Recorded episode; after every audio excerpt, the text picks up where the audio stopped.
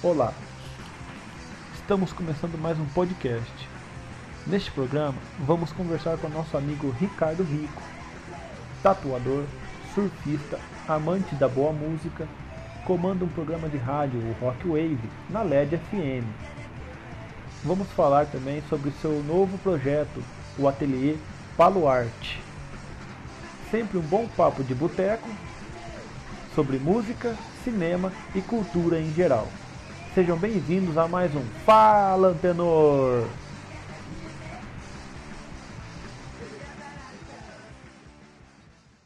Fala, fala galera! Começando mais um Fala Antenor aqui. Hoje o nosso convidado para o Papo de Boteco é ele, Ricardinho, lenda do extremo leste de São Paulo, Itaim Paulista, tatuador, surfista, rockista, cervejista e, infelizmente, palestrista. E aí, Ricardinho, como você tá, beleza? E, e tudo, todas essas qualidades, e no final tem que colocar mentiroso também, né? Que é o principal. Deixa, ó, mentiroso. Deixa eu falar, só aceitei participar disso daqui porque é papo de boteca, hein? Porque o meu nível, o meu nível agora é alto, eu sou só convidado para Flow Podcast, para coisas importantes. Então, tá ligado, né? Obrigado. Já vimos que a parte do mentiroso é verdade também. É. essa, é, essa, na verdade, é a principal. eu, eu, eu, o pior é que eu, eu, lembro de um bar que tinha lá no Itaim Paulista, um bar bem, bem, bem roots mesmo. E do lado de fora do bar tinha uma plaquinha escrito é, pescadores, jogadores, não sei o que lá, e mentirosos. Mas pescador e mentiroso é mais ou menos a mesma, mesma, mesma coisa. Estão de mão dada, né? Se você for pescador e não for mentiroso, você não é pescador. Exatamente. É, quase por aí mesmo. Ô, Ricardinho, para começar aqui, fala pra gente quem que é o Ricardo Pereira Maurício. O... Ricardo... Descreve Ricardo aí Pereira... que você gosta. Ricardo Pereira Maurício, principalmente, e, e como sempre, e como sempre vai ser, é um cara igual a vocês. E eu, eu acho muito bonito. louco. É, isso é verdade, isso não tenha dúvidas. Eu acho, eu acho muito legal isso que vocês estão fazendo, porque a gente vê esses podcasts, a gente vê os famosos aí, os caras que estão na mídia participando, mas o, o Geleia sabe disso. A gente conhece pessoas que se, cara, se os caras tivessem a chance, os caras seriam muito mais famosos e muito mais engraçados e, e teriam muito mais histórias para contar do que Whindersson Nunes, do que esses caras de banda, do que surfista profissional. Então, eu sou só mais um cara igual a vocês aí que tem história para contar, que a gente vive nesse mundo muito louco, que na maioria das vezes foi desandado pelo rock noventista. É. e e é isso aí, cara. Eu tenho, inacreditavelmente, eu tenho 41 anos. Daqui... Tá bem, filho. Caralho, mano. Você tá... Vou falar pra vocês, mano. Não acredito que daqui uns dias eu vou ter 50, porque passa tão rápido. E eu surfo há 26 anos, tomo cerveja desde os 18. Alguma coisa já conta, né? Né? Hoje em dia, hoje em dia como, como profissão, eu, eu tatuo, tenho as partes de, de arte também. Sou um doente por música, doente mesmo. O Emerson sabe disso aí, o Geleia sabe. Quer dizer, o Geleia sabe mais ainda, que a gente é doente por música. E e tamo aí, cara. Tamo aí passando as décadas, vivendo como se fosse adolescente. Da melhor forma o, que tem né? O pouco dinheiro que a gente ganha, gasta em disco, gasta em cerveja, gasta em show. E é mais ou menos isso aí, cara. E eu não tenho pretensão de mudar, não, viu, cara? Eu acho que já caguei a vida toda, eu acho que vai ser resto da vida assim. Não, não tem mais. O Ricardinho não tem mais jeito, não. Ricardinho, eu conheci ele, o Emerson, num bagulho nada a ver. Num trampo de telemarketing de uma prima minha, lá no Itaim. Aí eu cheguei lá para fazer uns trampos, tava o mano lá na, na cabinezinha dele, fazendo o trampo dele. Aí a gente começou a, trocar, a gente começou a trocar ideia, viu que tinha uma parte de camarada em comum. ele já chegou pra mim e falou, mano, você é careca? Eu falei, eu não, mano, por quê? Não, que você vai... começou a trocar ideia, conhece uma par de gente, um monte de, de chegada, e foi ver que, tipo, tinha camarada em comum pra caralho, tipo, gosto musical também pra caralho. E. Verdade. Ricardinho é lenda extremo leste ali da Hot Spice. A loja de. Pra quem não sabe, pra quem não é de São Paulo, Hot Spice é uma. Ainda tem, Ricardinho, Hot Spice ou não? A Hot Spice, infelizmente, depois de quase 25 anos, eles fecharam as lojas, encerraram as atividades. Caralho, mano. Hot Spice era tipo loja de skate surfboard. E só trampava lá, os caras que trampavam lá tudo mala. Chegava para Era nada, cara. Chegava para comprar lá os, os meus tênis, eu ficava meio que com medo, assim, mas. Como que foi a experiência cara, trampando eu... lá, Ricardinho? Ó, você falando isso, é até, é até muito legal falar isso, porque, na verdade, o começo de tudo foi com a Actional, né? Que Sim. era um dos irmãos da, da Lili, do Sandro japonês e do Rubens. E, e pelo contrário, cara, você acredita? Porque é o seguinte, na época, nos anos 90, um cara. É que hoje em dia ser tatuado é uma coisa normal, né? Nos anos 90 ali, você ter uma tatuagemzinha pequena que fosse, cara, você era o cara mais underground do mundo. Eu, eu tenho um amigo meu, o Verdinho, que ele fez um tribal na perna, na época, isso em 91, 92, quando ele chegou, cara, na, com aquele tribal na perna dele, parecia tão grande, parecia aquele tribal do Kerry King do Slayer, sabe, que ele tem no braço? De tão grande, tão radical que era a atitude. Hoje, quando a gente vê o tribal dele, só para vocês terem ideia, o tribal ele mede 7 centímetros. Nossa! mas, na, mas na época era uma coisa fora do normal. E a Actional e a Hot Spice, é, logo na sequência, era um lugar, cara, que dava trampo e eles deram muita dignidade para esse tipo de pessoa. Eu falo dignidade porque eram os caras que pagavam o salário de, dessa galera Rastafari, tatuado, surfista, skatista e até os, os, os adeptos das drugs trabalhavam lá, cara. Então eles foram eles foram underground dos anos 90, cara, até de, de dar trampo para esse tipo de cara, tá ligado? E eu sei que eu sei Essa... como... Pode falar. Essa Actional aí era famosa porque eu lembro dela de comercial, será fazendo comercial mesmo morando no interior, eu lembro dessa. Cara, a dessa... a Actional ela era muito famosa, principalmente ali em São Miguel Paulista. Só pra você ter ideia, nos anos 90, os caras fizeram a loja, os caras tinham uma loja gigantesca ali perto da Praça do Forró. Para quem é aqui de São Paulo, Praça do Forró ali em São Miguel Paulista é bem conhecido, o Geleia sabe. Sim. Os caras fizeram um mini ramp dentro da loja. Então, assim, os ah, caras. Então é, eles, eles foram os, os caras. caras andar de skate. Sim, sim, cara. Eu...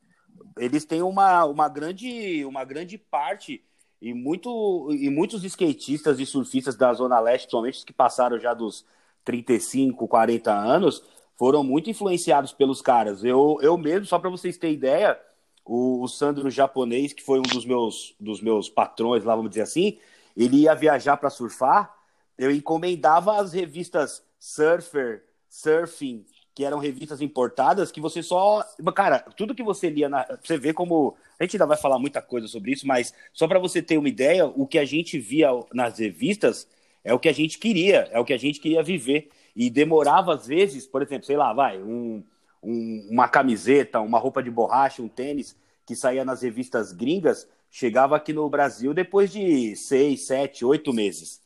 Então, eles tinham. Cara, os caras tinham VHS, que eu tenho até hoje. Os caras traziam VHS de surf, de skate, que a galera sonhava em ter e os caras vendiam lá. Então, eles têm uma, uma grande parte nisso, do até do, do, do lifestyle, de tudo mais, da Zona Leste, dos esportes radicais na Zona Leste, é, é, se deve a Actional Hot Spice. E todas as modas, que o, o Geleia sabe disso, o Emerson, que eu não conheço tão, tão bem, talvez participou disso. Antigamente você ter uma, um Canon ou uma, ou uma, camisa, uma camiseta da Sandec era a mesma coisa. É, era a mesma coisa de você ter um, sei lá, um, um carrão hoje, tá ligado? Então, tipo assim, não tinha essas. Se você tivesse uma calça da HD jeans com escrito HD do lado, uma camiseta da Fruto Verde e um Canon, você tava no auge. Tava patrão.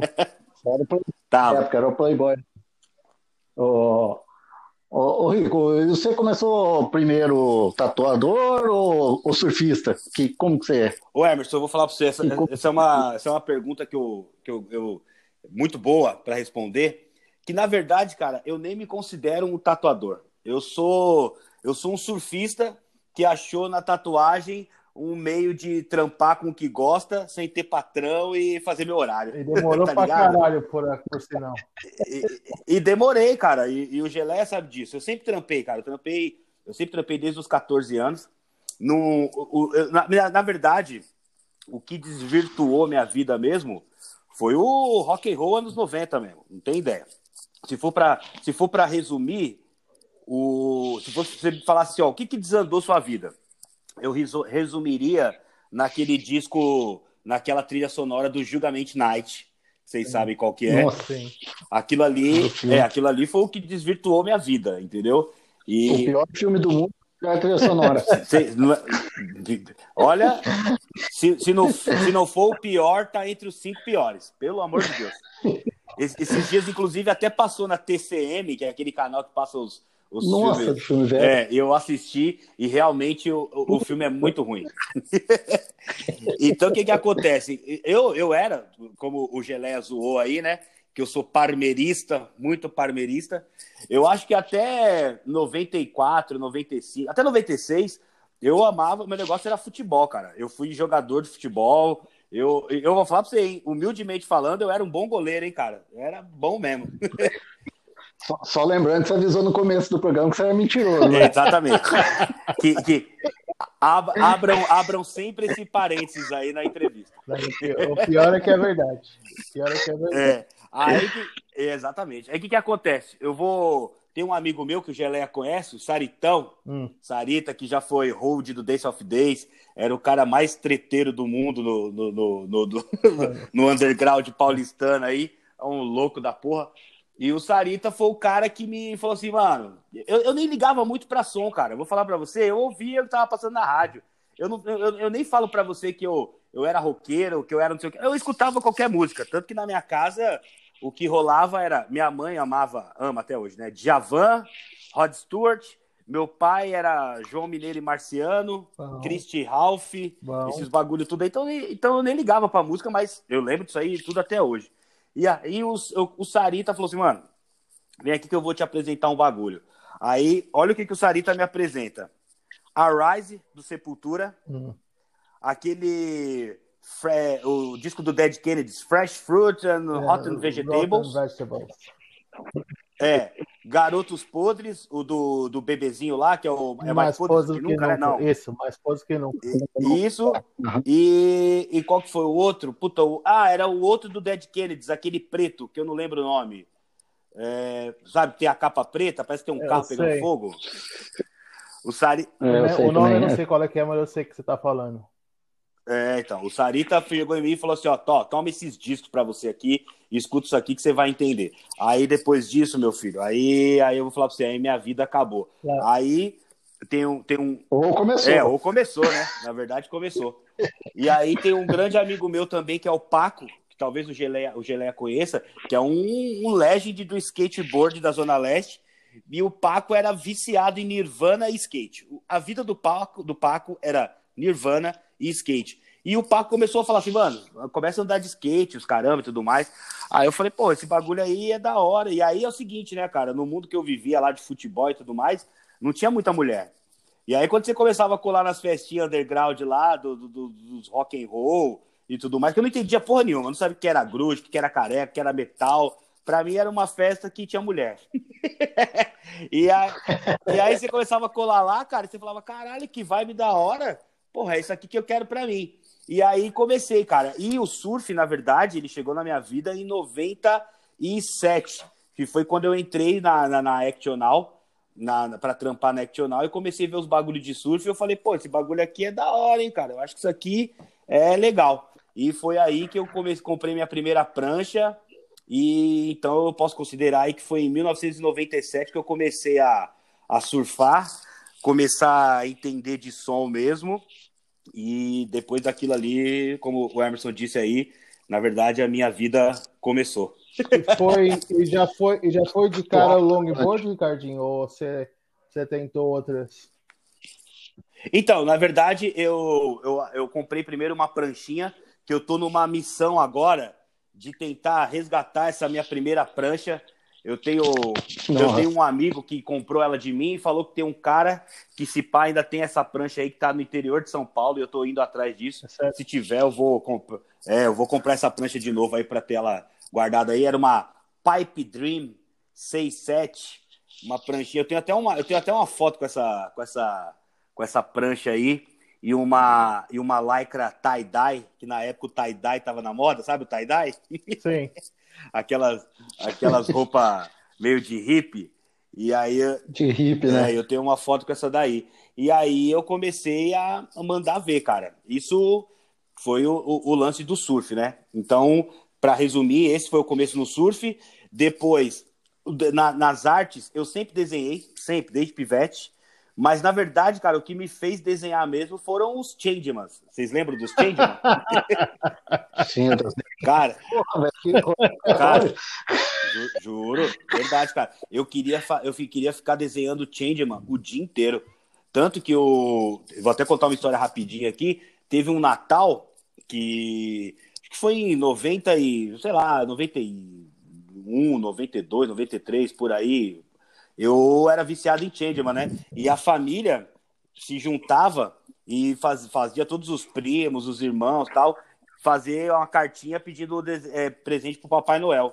E eu lembro que nessa época todos os meus primos, minhas primas pediram Barbie, é, Ferrorama, Autorama, e eu pedi folha de sulfite, lápis e canetinha. Caralho. E aí, é, e aí quando, como o, o, meu presente, meu presente era o mais barato, eu lembro que teve a festa, nossa, todos os parentes assim, ó, tinha umas, sei lá, sem brincadeira, umas 100 pessoas. E o Papai Noel, que depois que eu descobri que o Papai Noel era um tio meu, ele descia do telhado assim, ó, numa escada. Ah. E aí, né, cara, ele, ele veio com vários sacos de brinquedo e dando brinquedo para todo mundo, mano. Meus primos ganhando ferrorama, um ganhando. É, ganhou, eu lembro até hoje que um ganhou o autorama do, do Piquet, o outro ganhou do, é... do, do o ferrorama, teve um que ganhou um Colossus, aí as meninas ganhando Barbie, os caralho, e todo mundo ganhando e eu nada. E as duas sacolas esvaziando, e eu já meio que né, eu falei, mãe, cadê meu presente? Minha mãe, calma, calma, calma.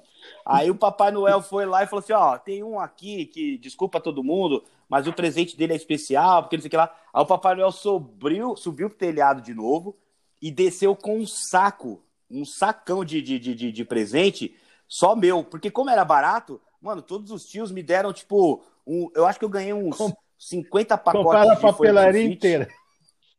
É, um, uns, uns, sem mentira, uns 30 kits de canetinha, um, uns 20 caixas de lápis, porque como o meu era mais barato, todo mundo comprou um monte, tá ligado? E aí, cara, oh. eu desenhava Changeman o dia inteiro, mano. Changeman o dia inteiro. Aí. Você sabe que isso, a gente pode ter começado graças à cidade que a gente veio, né? Mogi Guaçu, né? Ah, é? Porque lá que é a fábrica da Chamex. Se for papel Chamex, foi por causa lá de Mogi Guaçu que você. Aí, ó. Que, todas as árvores lá, só pra você poder desenhar o Changeman, assim, ó. Só, só... Todas eucalipto lá foi só para os seus change, É, não, não fala muito isso não, que senão o pessoal aí, defensor da natureza, vai me catar aqui, hein, mano. Vai... Mas, mas, eucalipto, mano, eucalipto é pior que, que árvore derrubada é eucalipto. Eucalipto mata tudo, velho. Maria. Eucalipto é acaba com toda a água da, da região Bom, inteira. Se for ver, então até hoje eu já matei uns 500 mil pés, árvore de eucalipto aí para desenhar. O Gui, que é que também ajuda a gente aqui no podcast, ele compra um monte de canudo também. Aqui o podcast é meio. É, não é muito. Como que é o nome? Environmental é... friendly. Não é muito amigo do, do ambiente, não. Isso é, exatamente. Olha, esse, esse, é um assunto meio tenso. Eu, eu, sei que o bagulho é foda, mas eu também não sou muito, não. Não, eu. E aí, Ney. Pode não, falar. Fala aí, Cadinho. Não, eu só ia só dar um resumo, né? Que eu, eu já falei como que, que foi minha entrada no mundo da música aí, depois do mundo do surf, e esse mundo da arte e tatuagem, resumidamente. O Geleia falou aí que nós já trabalhamos juntos, né, cara? E eu trabalhava, cara. Eu trabalhei quase 10 anos nessa empresa aí que o, o Geleia me conheceu porque a dona da empresa me deixava ir de segunda ou terça surfar, né, cara? E eu. É, é verdade. Eu vou falar uma coisa dona pra você, Ana cara. Paula, eu... Dona Ana Paula. É uma benção na vida da é, gente. É, então. E... Falava pro Geleia, o Geleia assume o seu aí, pode ir lá surfar que o Geleia fica é. na sua. E eu vou falar para você, cara, teve eu, eu mesmo, hoje, eu sou um cara de 41 anos, que eu por muito tempo, cara, com, por quase 20 anos, eu larguei minha vida, não tava nem aí, cara. Para mim, se eu tivesse dinheiro para ir surfar e um showzinho por mês, para mim tava bom, cara. Eu vivi muito tempo assim, eu me larguei. Ó, só pra vocês terem ideia, eu não sei dirigir, eu nunca fiz porra nenhuma, nunca tirei carta. O, sério, até hoje, cara, o meu negócio era surf, cara. Eu era, eu virei, eu me tornei aquele cara extremamente chato do surf e do e da música. Para mim, naquela época, nos anos 90, começo de 2000 ali, se não fosse uh, se, não, se não fosse um som parecido com Sepultura, Raça de Porão, Pavilhão 9, o Rapa, Charlie Brown Jr., eu, eu, eu não gostava, eu, quero, eu queria que se foda. Então, teve um dia, cara, que eu chegava, né, no trampo, você fica trampando e tudo mais, às vezes eu chegava estressado em casa, acabava descontando na minha mãe, namoradas. Até um dia que minha mãe, uma, uma, uma, senhora na época, devia ter uns 60 anos, falou: Meu filho, deixa eu te perguntar uma coisa. Você acha que você vai aguentar essa vida até quando? De trampar pros outros, estressado? Eu não ligava, mas ela falou assim: Mano, vai atrás do que você gosta e tudo mais. Aí foi quando, cara, eu cheguei no trampo lá, cheguei na, na, na patroa lá, na, na prima do Geleia aí, falei: Ó me manda embora que eu quero ir atrás de algum bagulho. E aí, do nada, cara, ela ficou puta, mas, mas me mandou. Me mandou, porque eu era tipo Severino lá, né, cara? Eu fazia tudo. Eu era, tipo, eu era, fazia tudo. Eu fazia tudo que eu fazia até os trabalhos de educação artística da filha dela. E aí. É... Eu vou fazer questão de mandar esse link pra ela, Ricardinho. Pode mandar, pode mandar. Mas eu adorava trampar lá, os Gelé sabe, eu adorava é, trampar não é lá. minha prima mesmo. não, mas era muito firmeza. O único problema é que ela é uhum. corintiana. De... Mas de resto é só. É verdade. De, não, demais, demais. E ela me deu um trampo por muito tempo, né? Que ela não me pagava mal. É que eu, cara, com dinheiro eu sempre fui ridículo. Para mim, dinheiro era para comprar disco, para comprar camisa havaiana, ir pra show e para surfar. Era isso. Minha vida era isso. Entendeu? E aí, cara, o que, que aconteceu? Eu peguei, pedi as contas lá, ganhei uma grana, cheguei na minha mãe e falei, ó, oh, mãe, metade dessa grana aqui é da senhora, segura as pontas aí, e eu vou tentar alguma coisa. E aí, resumidamente, um amigo meu me cedeu um espaço, eu abri um ateliê de arte, comecei a pintar, e depois para cambar para o mundo da tatuagem e tudo mais, foi meio que, que fácil. E aí é mais ou menos resumidamente aí para onde eu fui parar onde eu tô hoje até chegar aqui no, no podcast de vocês. Eu falo, oh, Emerson, eu falo, eu falo que ele demorou porque esse filho de uma puta. Oh, desculpa, a senhora sua mãe, que é uma senhora muito benquista. Não tem problema, a gente entende. Mas esse arrombado, a gente trabalhava junto, ele ficava nas ligações lá, ele fazia uns desenhos, tá ligado? Aí eu vi, Exatamente. mano, ele desenhava umas tartarugas, uns bagulho. E o pior, que a gente conhece uma parte de tatuador. Ele conhecia uma parte de tatuador, cheio de tatuagem. Falava, mano, por que, que você não vai pra tatuagem, mano? Fazer alguma coisa. Não, esse bagulho não é pra mim, não. Que não sei o quê. E pá, não sei o quê. Mano, a gente começou a trampar, acho que era em 2010. Eu falava, mano, tem. Tinha até falar, tem um demoninho que é camarada nosso, fala com ele. Tio Lincoln na época também, que era tatuador, dá uma ideia, que é tipo camarada que eu falo que não é só tatuador, é tipo amigo mesmo, que eu tô ligado que se chegasse e pedisse, os caras iam dar uma força, que eu, eu acho que foi até o Lincoln que te deu uma, uma força a princípio, né, Ricardinho? Quando você tomou vergonha na cara e foi pra tatuagem. Foi. Eu falava, mano, foi, o que você tá fazendo foi. aqui perdendo tempo, mano? Falando, ligando para vender bijuteria pros outros. Diz que biju, é e tem um talento da porra, tá ligado? E... Mas, ô Gelé, isso daí aconteceu porque, é que nem eu te falo, somente nessa, nesse, nesse, nesses anos aí, nessa década de 2010 e tal, eu tava, juro mesmo, o surf, ele é um, ele tem um poder, ele te faz ser um cara rico sem um real não, no bolso. Eu e eu tava numa fase, é, eu tava numa fase da vida que tava bom pra caralho. Eu surfava duas, três, até quatro vezes por semana, ia pros shows, tinha CD pra caralho E para mim tava bom, cara, de verdade. Eu, eu achei que eu tava no, no, no, no auge da vida, tá ligado? Tipo, eu falava, mano, eu tenho uma vida boa, tá bom, não preciso, como diz o Rapa, né? Eu não preciso de muito dinheiro, graças a Deus, mas chega uma hora que você meio que começa a meio que mudar isso, não por nada, não por dinheiro, porque eu sou um cara, a minha relação com o dinheiro ela é muito muito estranha. Eu não sou hipócrita, eu sei que a gente precisa de dinheiro para viver, ainda mais gostando das coisas que a gente gosta. Um vinil é caro pra caralho, uma quilha de prancha é cara, uma roupa de borracha é cara, mas eu nunca, eu nunca quis me, me prender ao lance do dinheiro. Eu sempre quis mais é, viver a vida. E nessa época aí eu tava totalmente assim, cara. Eu tava falando assim, mano, minha vida tá ótima, eu não preciso de mais porra nenhuma. Só que aí você vai ficando mais velho, né? E aí vai chegando aquela aquela fase tipo a música do Fate No More midlife crisis, né, mano? Exatamente. Exatamente. É e aí você começa, aí você começa a ir atrás de outras coisas. Mas, graças a Deus, ainda deu tempo.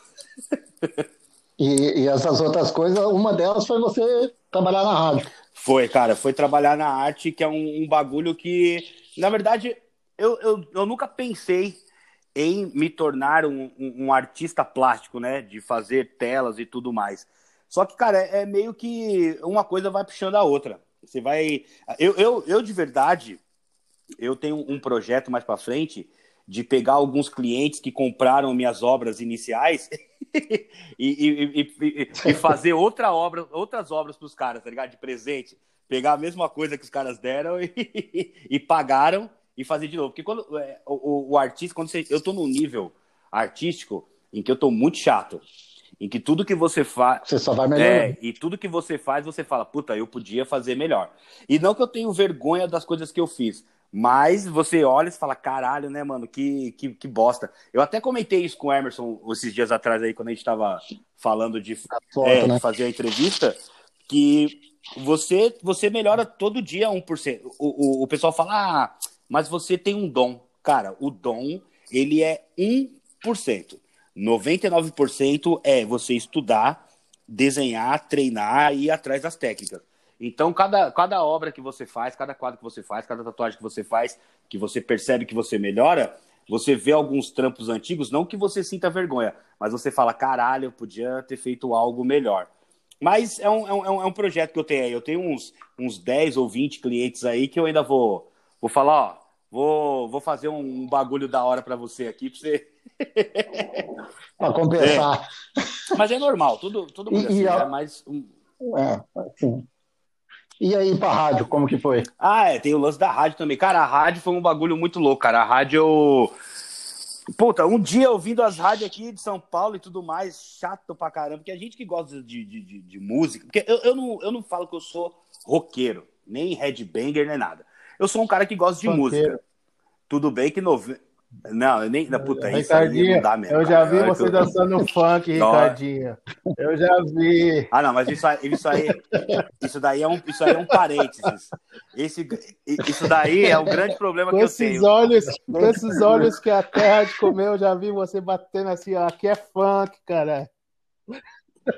Olha, olha, Geleia, eu vou te falar uma coisa. Não só você, como muitas pessoas já presenciaram Mas isso. Eu, né? eu tenho que Porque... confessar, na situação que a gente estava, aquele tanto. Eu sei que você é um senhor comprometido hoje em dia, muito bem resolvido.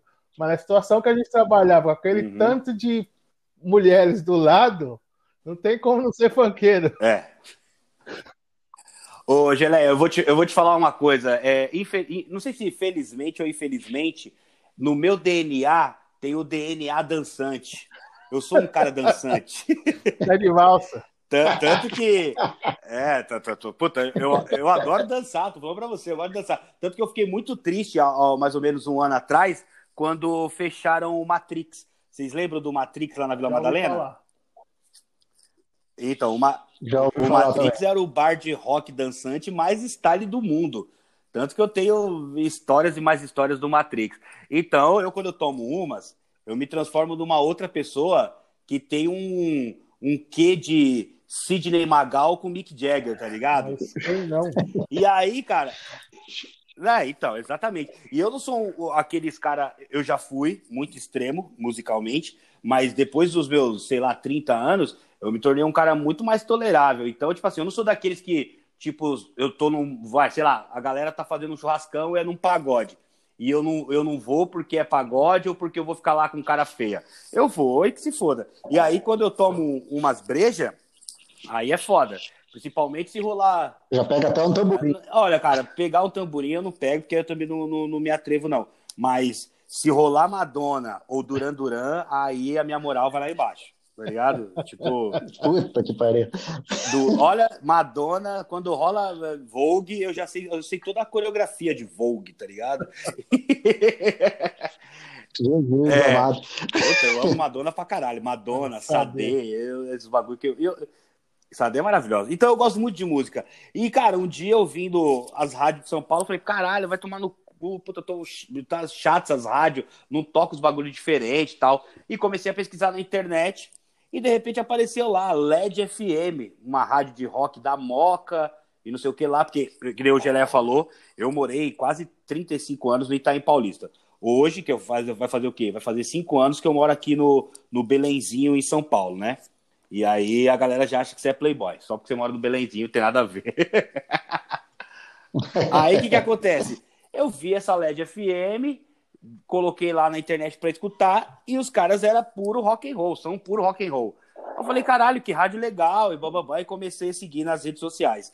Mais ou menos uma semana depois que eu comecei a seguir os caras, eles postaram nas redes sociais dele deles, que eles estavam querendo locutores para fazer um programa, bababá, que tinha grade para tudo mais.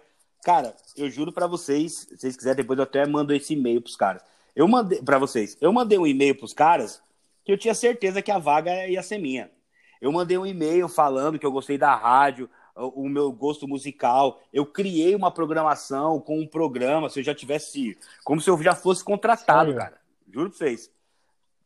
Cara, passou. Wave, você que criou essa vibe do Rock Wave, é sua? Você foi que minha, criou? Foi minha.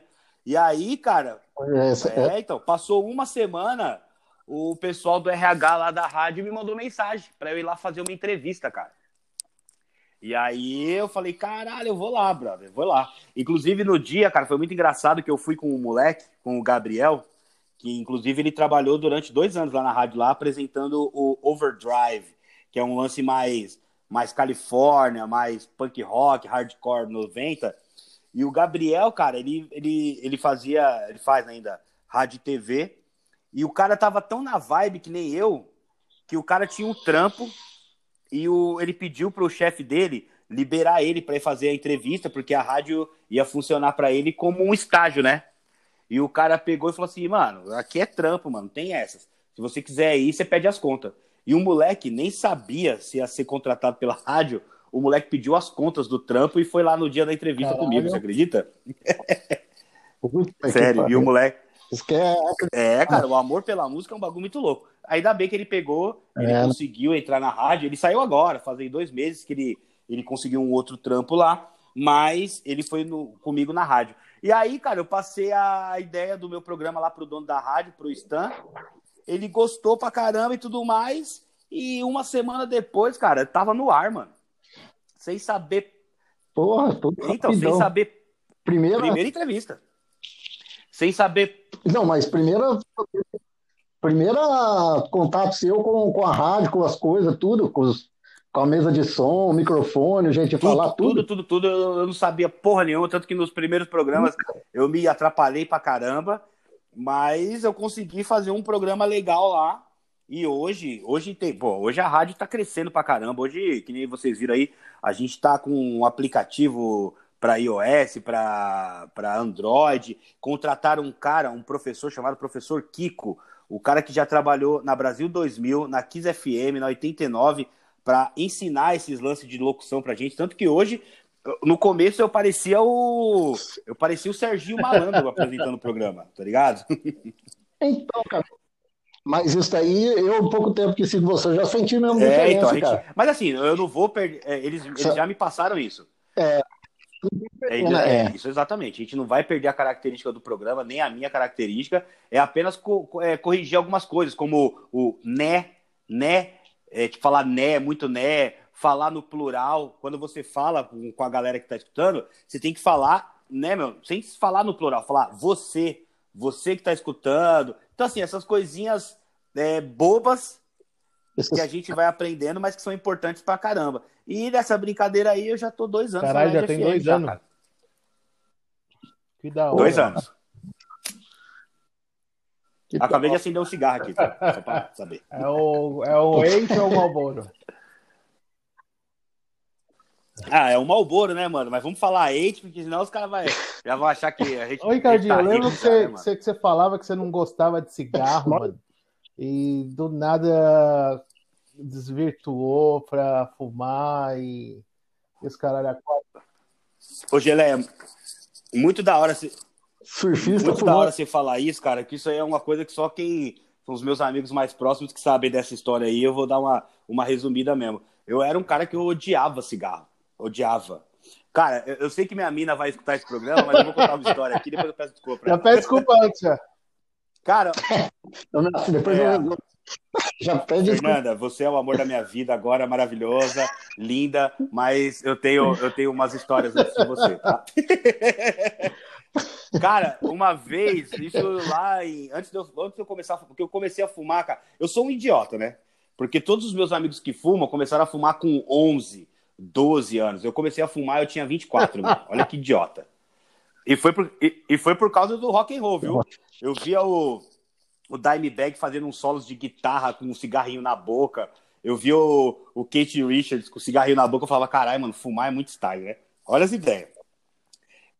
E, cara, eu odiava cigarro. Uma vez eu escolhi uma mina, cara, e essa mina pirava na minha. Mano, é uma das mulheres, depois da minha mulher, é uma das minhas mulheres mais bonitas que eu já arranjei na vida.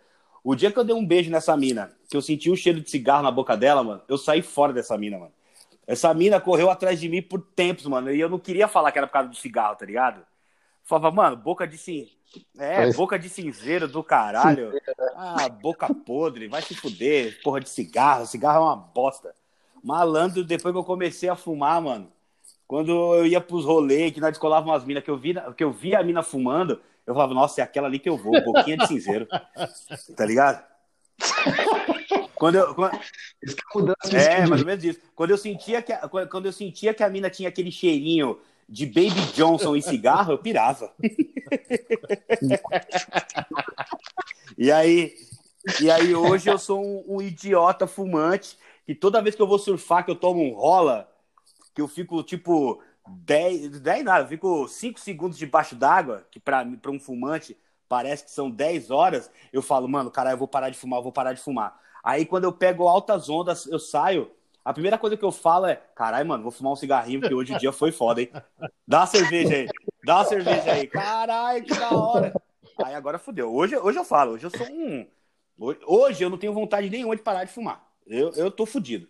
Que hoje, quando eu assisto um filme, eu, eu, eu, eu quero fumar. Se eu tomo uma cerveja, eu fumo. Se eu tô pensando em alguma coisa, eu acendo um cigarrinho antes. E depois que eu faço um, um amorzinho, eu vou lá e fumo. e assim vai.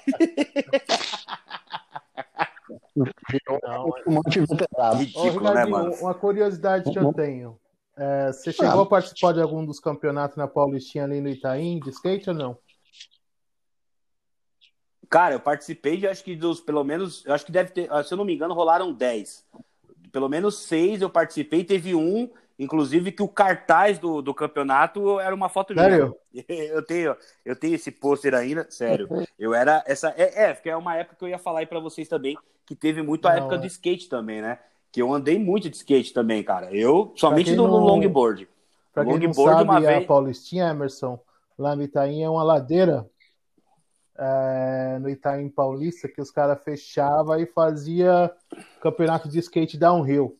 E, tipo, fechava o bairro, via a gente, Exatamente. os caralho a quatro, a, a, loja que o. Acho que a Hot Spice patrocinou alguns ou não. Então, então a maioria. E era da hora. Ô, ô Geleia, e você sabe. E você sabe como que acabou. Que, por que, não. que não teve mais campeonato?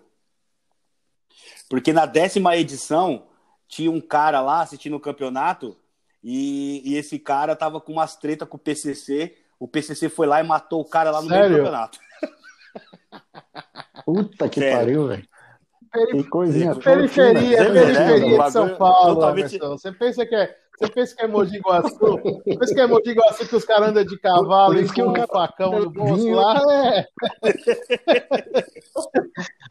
Como diz o, como diz o Pavilhão 9, periferia é coisa de louco.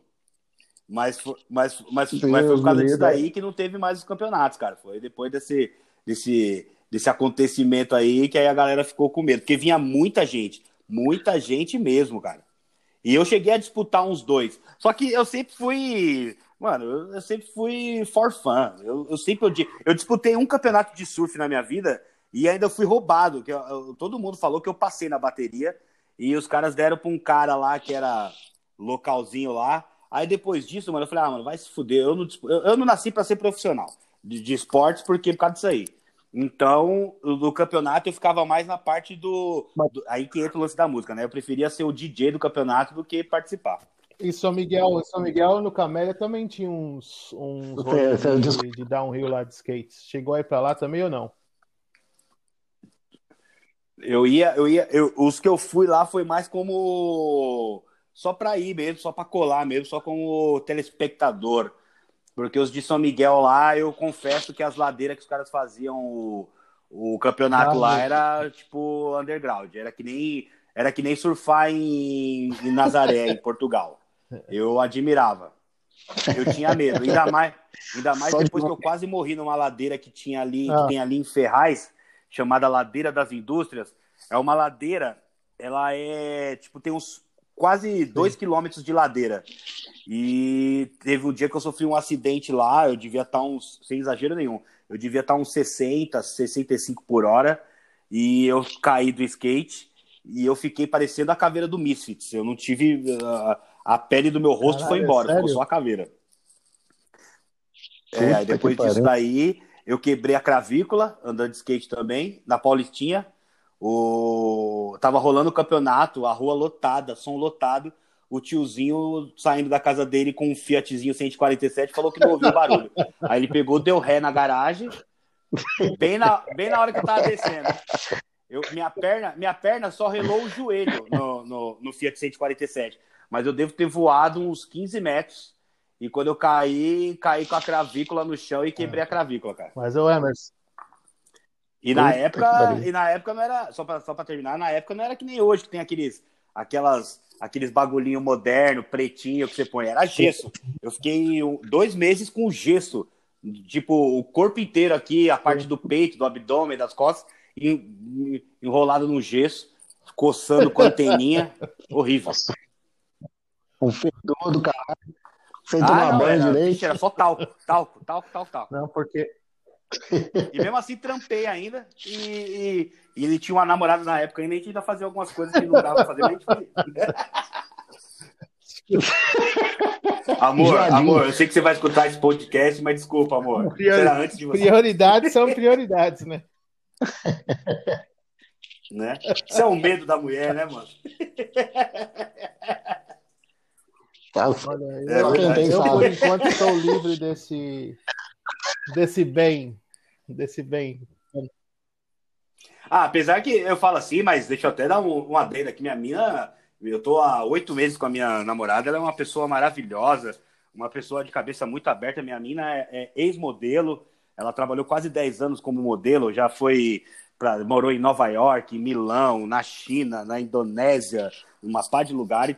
É, então ela é uma mina muito cabeça aberta e ela sabe que a gente tinha uma, uma vida antes, um de conhecer o outro. Então eu conto as histórias para ela também. Pegando esse bica, gancho, é Ricardinho, por que, que você não vem surfar para cá, mano? Não vem falar Primeiro de, dinheiro, tudo não. que eu sou. Não, não, cara, dinheiro, dinheiro também, né? Agora, essa pandemia aí quebrou nós, filho. A gente eu, é, é matando. Tem gente que mata um leão por dia. Eu tô matando uns três, quatro por dia, viu? Não é, tá fácil, não. Mas eu vou. Mas, é assim, eu tenho que pensar muito, né, Gelé? Porque, na verdade, eu não sou um surfista atleta. Eu sou um surfista tipo Big Z, tipo João Frango. Eu sou cachaceiro, eu sou gordo. É, as ondas... É por isso que você mas tem que... que... Melhor lugar pro... Ah, mas você não precisa ir lá em Nazaré. Tem muitas praias muito massa lá, cara. Eu fui lá para Portugal. Eu tô ligado, lá. e eu... Ó, oh, como... é, muito... é, é muito louco. É uma, uma das coisas que eu, que eu quero mudar na minha vida, que é que nem mais ou menos resumindo o que a gente falou. Eu fui um cara muito largado e focado no surf. Então, para mim, ir pra praia duas, três vezes por semana, mano, pra mim já tava ótimo. Hoje em dia, cara, eu quero, por exemplo, eu um, o maior sonho da minha vida, eu não tenho muitos muitos sonhos materiais não, mas algumas coisas que eu quero realizar na minha vida e eu eu vou lutar por isso é, eu quero ir pro Havaí, eu quero ir para Califórnia, eu quero surfar no Peru também. E, cara, Portugal é um lugar que eu gostaria muito de conhecer. Ainda mais que eu tenho conhecidos aí. Eu tenho um amigo tatuador que tá morando aí em Portugal também. Tenho Geleia. E é um lugar que com certeza eu irei sim, cara. Mas eu tenho que pensar bem também, porque não é qualquer praia que eu entro, né? Porque eu não sou mais atleta. Eu sou gordinho, fumante, bebedor de cerveja, que dependendo da praia eu não chego nem perto. Não, mas eu falo, eu falo porque, é. tipo, mano, aqui tem umas. É, porque... é lógico, tem, tem umas praias da hora e tudo mais. E o negócio que você falou é verdade. Eu não sei, eu não sou surfista. Eu acho que uh, você falando, você falando de toda hora. você, falando de skate, uma das mais, maiores frustrações da minha vida é não conseguir ficar em pé em cima do skate. Que eu pago um pau pra caralho pra skate, pro surf. Mas, mano, aqui. Ah, eu aqui, também, cara. Eu também. Aqui Na... tem onda pra caralho, tem Pode paisagem falar. pra caralho. E vem gente, mano, do mundo todo. Vem gente do mundo todo. E tipo assim, é...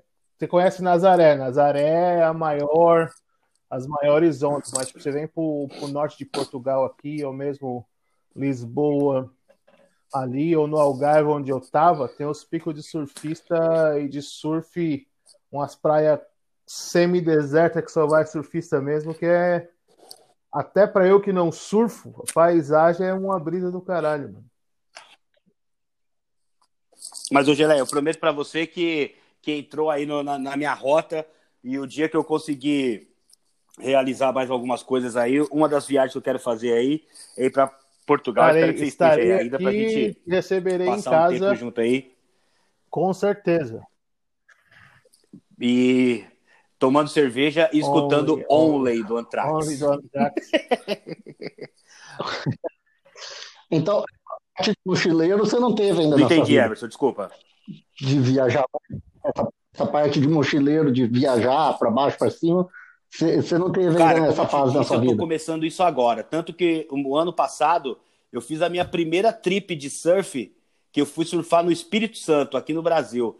Caralho, cara, eu vou falar para você. É, ó, pra você ver, hein? É uma, minha primeira viagem de surf, quando eu voltei para São Paulo, eu já voltei mal. Por quê? Porque, cara, é aqui do lado do Espírito Santo e eu fiquei num pico que com, com praias que parecia que eu. Eu nunca fui pro Havaí, mas parecia que eu tava no Havaí, cara. As praias de São Paulo, elas são muito bonitas, mas é aquelas, são aquelas praias mais, né, mais frequentadas. Aqui o bagulho é muito mais as pessoas vão muito mais pra praia. No Espírito Santo, cara, o que eu vivi lá, as ondas que eu peguei lá e os picos que eu colei lá, e, e assim, eu vi uma oportunidade de viver bem. Cara, eu, eu, eu fiquei numa casa que era na Rua da Praia. O custo de vida no Espírito Santo é muito barato. É muito barato tá ligado? Então, tipo assim, eu vi lá, eu vi, eu até vi alguns tatuadores trabalhando lá, não, não metendo a mala, mas eu vi que o trabalho dos caras era um pouco inferior. E eu, cara, eu falei, mano, olha, às vezes eu fico passando maior estresse em São Paulo, que São Paulo você sabe, né, mas São Paulo é, como diz o Racionais, é estresse concentrado. E às vezes, cara, você tem um paraíso do lado da sua casa aqui, porque, mano, é, de, vai, vamos dizer que aconteça alguma coisa, você pegar um avião, é, uma hora e meia está em São Paulo. E eu voltei mal de lá, viu, man? Mal assim, mal de ter voltado para São Paulo é, deixar. deixar aquele paraíso ali. Então, na verdade, foi a minha primeira trip de surf mesmo aí que eu fiz. Porque, na verdade, também, cara, eu. É o que eu falo para vocês. Eu não. Eu tô longe de ser um cara rico. As minhas riquezas. Eu sou um cara rico, de verdade. Não tô fazendo média nem pegando frasezinhas de Facebook, não. Eu sou um cara rico demais hoje mesmo, porque eu trabalho com o que eu gosto, eu faço o meu horário, eu às vezes vou tomar café da manhã, três horas da tarde. eu tenho, eu tenho uns bons discos, tá ligado? Eu tenho, por exemplo, tô aqui com vocês agora fazendo essa entrevista às duas horas da tarde. Se eu tivesse um, um trampo entre aspas, tradicional, não estaria fazendo isso. Então hoje eu sou um cara muito rico mesmo de do que realmente importa na vida. Mas eu tô lutando para fazer essas coisas aí, cara, porque é muito bom, cara, você viajar e conhecer outros lugares, outras culturas e tudo mais, que eu acho que é isso que enriquece muito a gente e é isso que eu, que eu tô meio que botando como sua meta de fala vida, inglês, Ricardo? entendeu? É. Cara, minha mina fala inglês e fala bem demais, cara. Porque ela morou, é, fluente, ela fluente. morou lá, né? Ela ainda arrisca um pouco no, no, no, chinês ainda, que ela morou na China, e brinca um pouco com o italiano também. Inclusive, a gente às vezes até brinca, fica falando só em inglês pra eu aprender. E, cara, você quer, pensa que não, mas nessas brincadeirinhas aí você acaba aprendendo, cara. Eu acho, eu acho, de verdade, que morrer de fome um eu já não morro se eu for pra gringa. Tá ligado? Se você chegar aqui com ela, eu não sei qual é o vínculo dela aí, ou o vínculo seu aí. Se você chegar aqui, mano, dificilmente você vai querer voltar. Eu não digo, eu não digo só. Hum. Eu não digo só é. por, por, tipo, o pessoal fala, o Brasil é zoado lá fora, é mais da hora, não. Porque aqui você tem acesso a muito mais coisa, muito mais fácil. Tá ligado? Por exemplo. Ô, Geleia, eu conto. Por exemplo, você tá aqui em Portugal. Vai, pode falar, pode falar você paga 30 conto, ou tipo 40 euros, você vai, tipo, você quer surfar, por exemplo, você paga 30 euros, você vai para França, você surfa lá na costa da França e volta para Portugal. Tem gente, e eu falo isso que eu vi aqui, tem tipo vários inglês, alemão, sueco, francês, espanhol, que eles montam numa peruazinha com as pranchas atrás e o verão inteiro é viajando a costa da Europa para procurando hoje, onda, hoje, mano. Mano, a, mas é com a pandemia, você acha que vai continuar aberto tá, assim do jeito que era antes? Tá, acho que... Os caras, porque, porque, tipo assim, quem. O Ricardinho pode falar isso com mais. É, propriedade do que eu. As praias que são fechadas são praias de turista. Praia de turista não tem surfista. O surfista sabe onde tem onda boa e ele vai para aquelas praias. Eu falo um exemplo meu, onde meu irmão mora, lá tem uma praia chama Zavial, que é no Algarve. É praia de surfista e é praia de nudismo. Então, quer dizer, os caras vão para surfar, não é lugar de turista, tá ligado? Os caras saem dali e já sabem qual é o outro pico que vai ter onde vai surfar, tá ligado? Cabolinha. Os caras vão para surfar e ver peitinho. É. é. uns pintos também. E tem, as, e tem as tetas de 70, 60 anos também. Então, é, nem tudo. Tem de tudo, tem de tudo. Tem gosto para tudo, tem gosto para tudo. Mas, ô, ô, ô, ô Gelé, eu entendo isso que ele tá falando aí, e é que assim, cara, eu sou um cara que eu, eu tive um, um, um relacionamento muito forte com a minha mãe. E eu ainda tenho essa trava de deixar a minha mãe no Brasil ainda e me jogar no mundo, mas eu tenho certeza também que quando eu começar a, a fazer essas trips, que é uma, é uma meta, eu não quero, eu vou repetir, eu não quero juntar dinheiro para ficar rico, eu não quero comprar casa, não quero fazer porra nenhuma. Eu quero ser rico de experiências. E quando eu começar a viajar para esses lugares, cara, e, e, ó, por exemplo, eu tô aqui falando com vocês e tô com a televisão ligada aqui no canal off. O canal off ele é um canal que deixa a sua vida pesada, né? Quando eu falo pesada é que você vê os caras vivendo nos lugares, fazendo uns bagulho que você fala, caralho, né, mano, eu poderia estar tá aí. Eu, eu tenho 41 anos, eu não tenho filho, eu não sou casado tenho minha namorada e tudo mais, mas eu poderia estar tá viajando aí pro mundo e tudo mais. É que eu sempre fui meio Durango Kid, e agora, de uns tempos para cá, que a situação começou a, a melhorar um pouquinho aí, mas até antes da pandemia, né? E é onde eu vou começar a investir nisso. Eu quero, eu quero me tornar uma pessoa rica de experiências, não de grana, entendeu? E eu, então, porque sua área é mais fácil ainda, né? Que nem o Gabriel foi para Irlanda, pá, já arruma, né? Tatuador é mais fácil, né? Exatamente. Onde, onde eu tiver, eu, eu, sei que eu, que eu vou conseguir Sim. trampar. E eu vou falar pra você, cara, se tiver que trampar também, porque eu sempre trampei. Vai que eu colo num pico aí e tiver que trampar de, sei lá, qualquer coisa, num restaurante, bababá, mano, eu, eu vou para cima. Porque não tem problema, não porque tem problema se você cola num pico de surf que você tem condição de surfar. Quando eu fui para o Espírito Santo, eu fiquei 15 dias lá. Eu surfei 15 dias, cara. Todos os dias de manhã. Eu acordava de manhã ia na padaria e via as ondas. Se tava valendo a pena, eu ia pro mar. Então, durante 15 dias, eu surfava de manhã e à tarde eu fazia um churrasquinho, tomando cerveja na casa de uns amigos que eu fiquei. E, cara, foi demais, demais. Então, imagina eu, eu colo lá na Califórnia, no Havaí. Mano, eu, eu não sei se eu volto mais.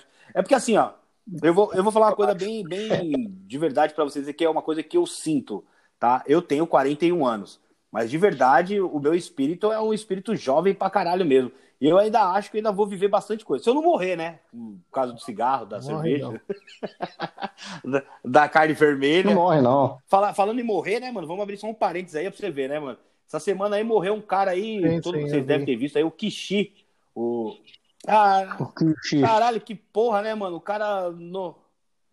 Você chegou. Desculpa, eu não escutei. Não, não, não. Você conhecia não, não, ele? Não cheguei a conhecer, Você chegou a conhecer? Só acompanhava pelas redes sociais mesmo, mas é um cara que você vê que tem história, né, mano? E o cara morreu cedo pra caralho, né, mano? É esse aí que é meu medo. Ó, eu, tenho, eu tenho dois medos na vida, cara. Um de morrer muito cedo e não aproveitar ainda as coisas que eu quero, e ou então de dar trabalho pros outros. Eu não quero ficar numa mesa de hospital, numa cama de hospital dando trabalho para os outros. Tanto que o meu maior sonho é morrer ou dentro de um, de um, tubo em pipeline ou por um tubarão. Um tubarão me comer, tá ligado? Porque. Você assistiu aquele na Mas, ô, Deus, que o cara. Ô, ô Ricardinho. Pega pedra. É, mano. É muito bonito, porque, ó, imagina, quantos caras vocês conhecem Tipo assim, ó, o cara morreu. Puta, um amigo meu morreu ataque do coração, morreu de tiro. Agora, quantos caras vocês conhecem que morreram dentro de um tubo ou corrido por um tubarão, tá ligado? Mas o Ricardinho, rico, mano. Tubarão, você entendeu? é uma coisa que você quer viver bastante. Fala aí. É só você pedir para morrer quando o Palmeiras for campeão mundial. Então, isso daí é uma coisa muito importante também, mais uma parte da entrevista que tem que ser dita. Que, ó, para vocês verem, vocês estão com essas piadinhas e hoje o Palmeiras vai disputar mais um título, tá ligado? Então, hoje mais tarde vou ver o meu. meu... Tem que ganhar, cara. Só, só participa. Mas eu vou falar uma coisa para você. Aí, um time que deixa o Luan jogar tem que, tem que mais é que se fuder mesmo, né? Porque, pelo amor de Deus, o maluco desgraçado, ou um maluco maldito. E, e, foi bom vocês tocarem nisso, que eu vou falar só uma coisa para vocês, cara. Teve uma, uma grande fase da minha vida que eu, a minha vida era o Palmeiras, cara. Eu era um palmeirense doente. Assim, ó, de 87, quando eu fui a primeira vez pro estádio que meu pai me levou, tinha 7 anos de idade. Palmeiras Inter de Limeira, no antigo Palestra Itália, 3 a 0 pro Palmeiras, até ali meados de 94, 95 a minha vida era o Palmeiras, cara. Eu era um palmeirense doente, doente, doente. Eu só usava a camisa do Palmeiras, filho. Eu era palmeirense. Desculpa, cortou aí, eu não entendi.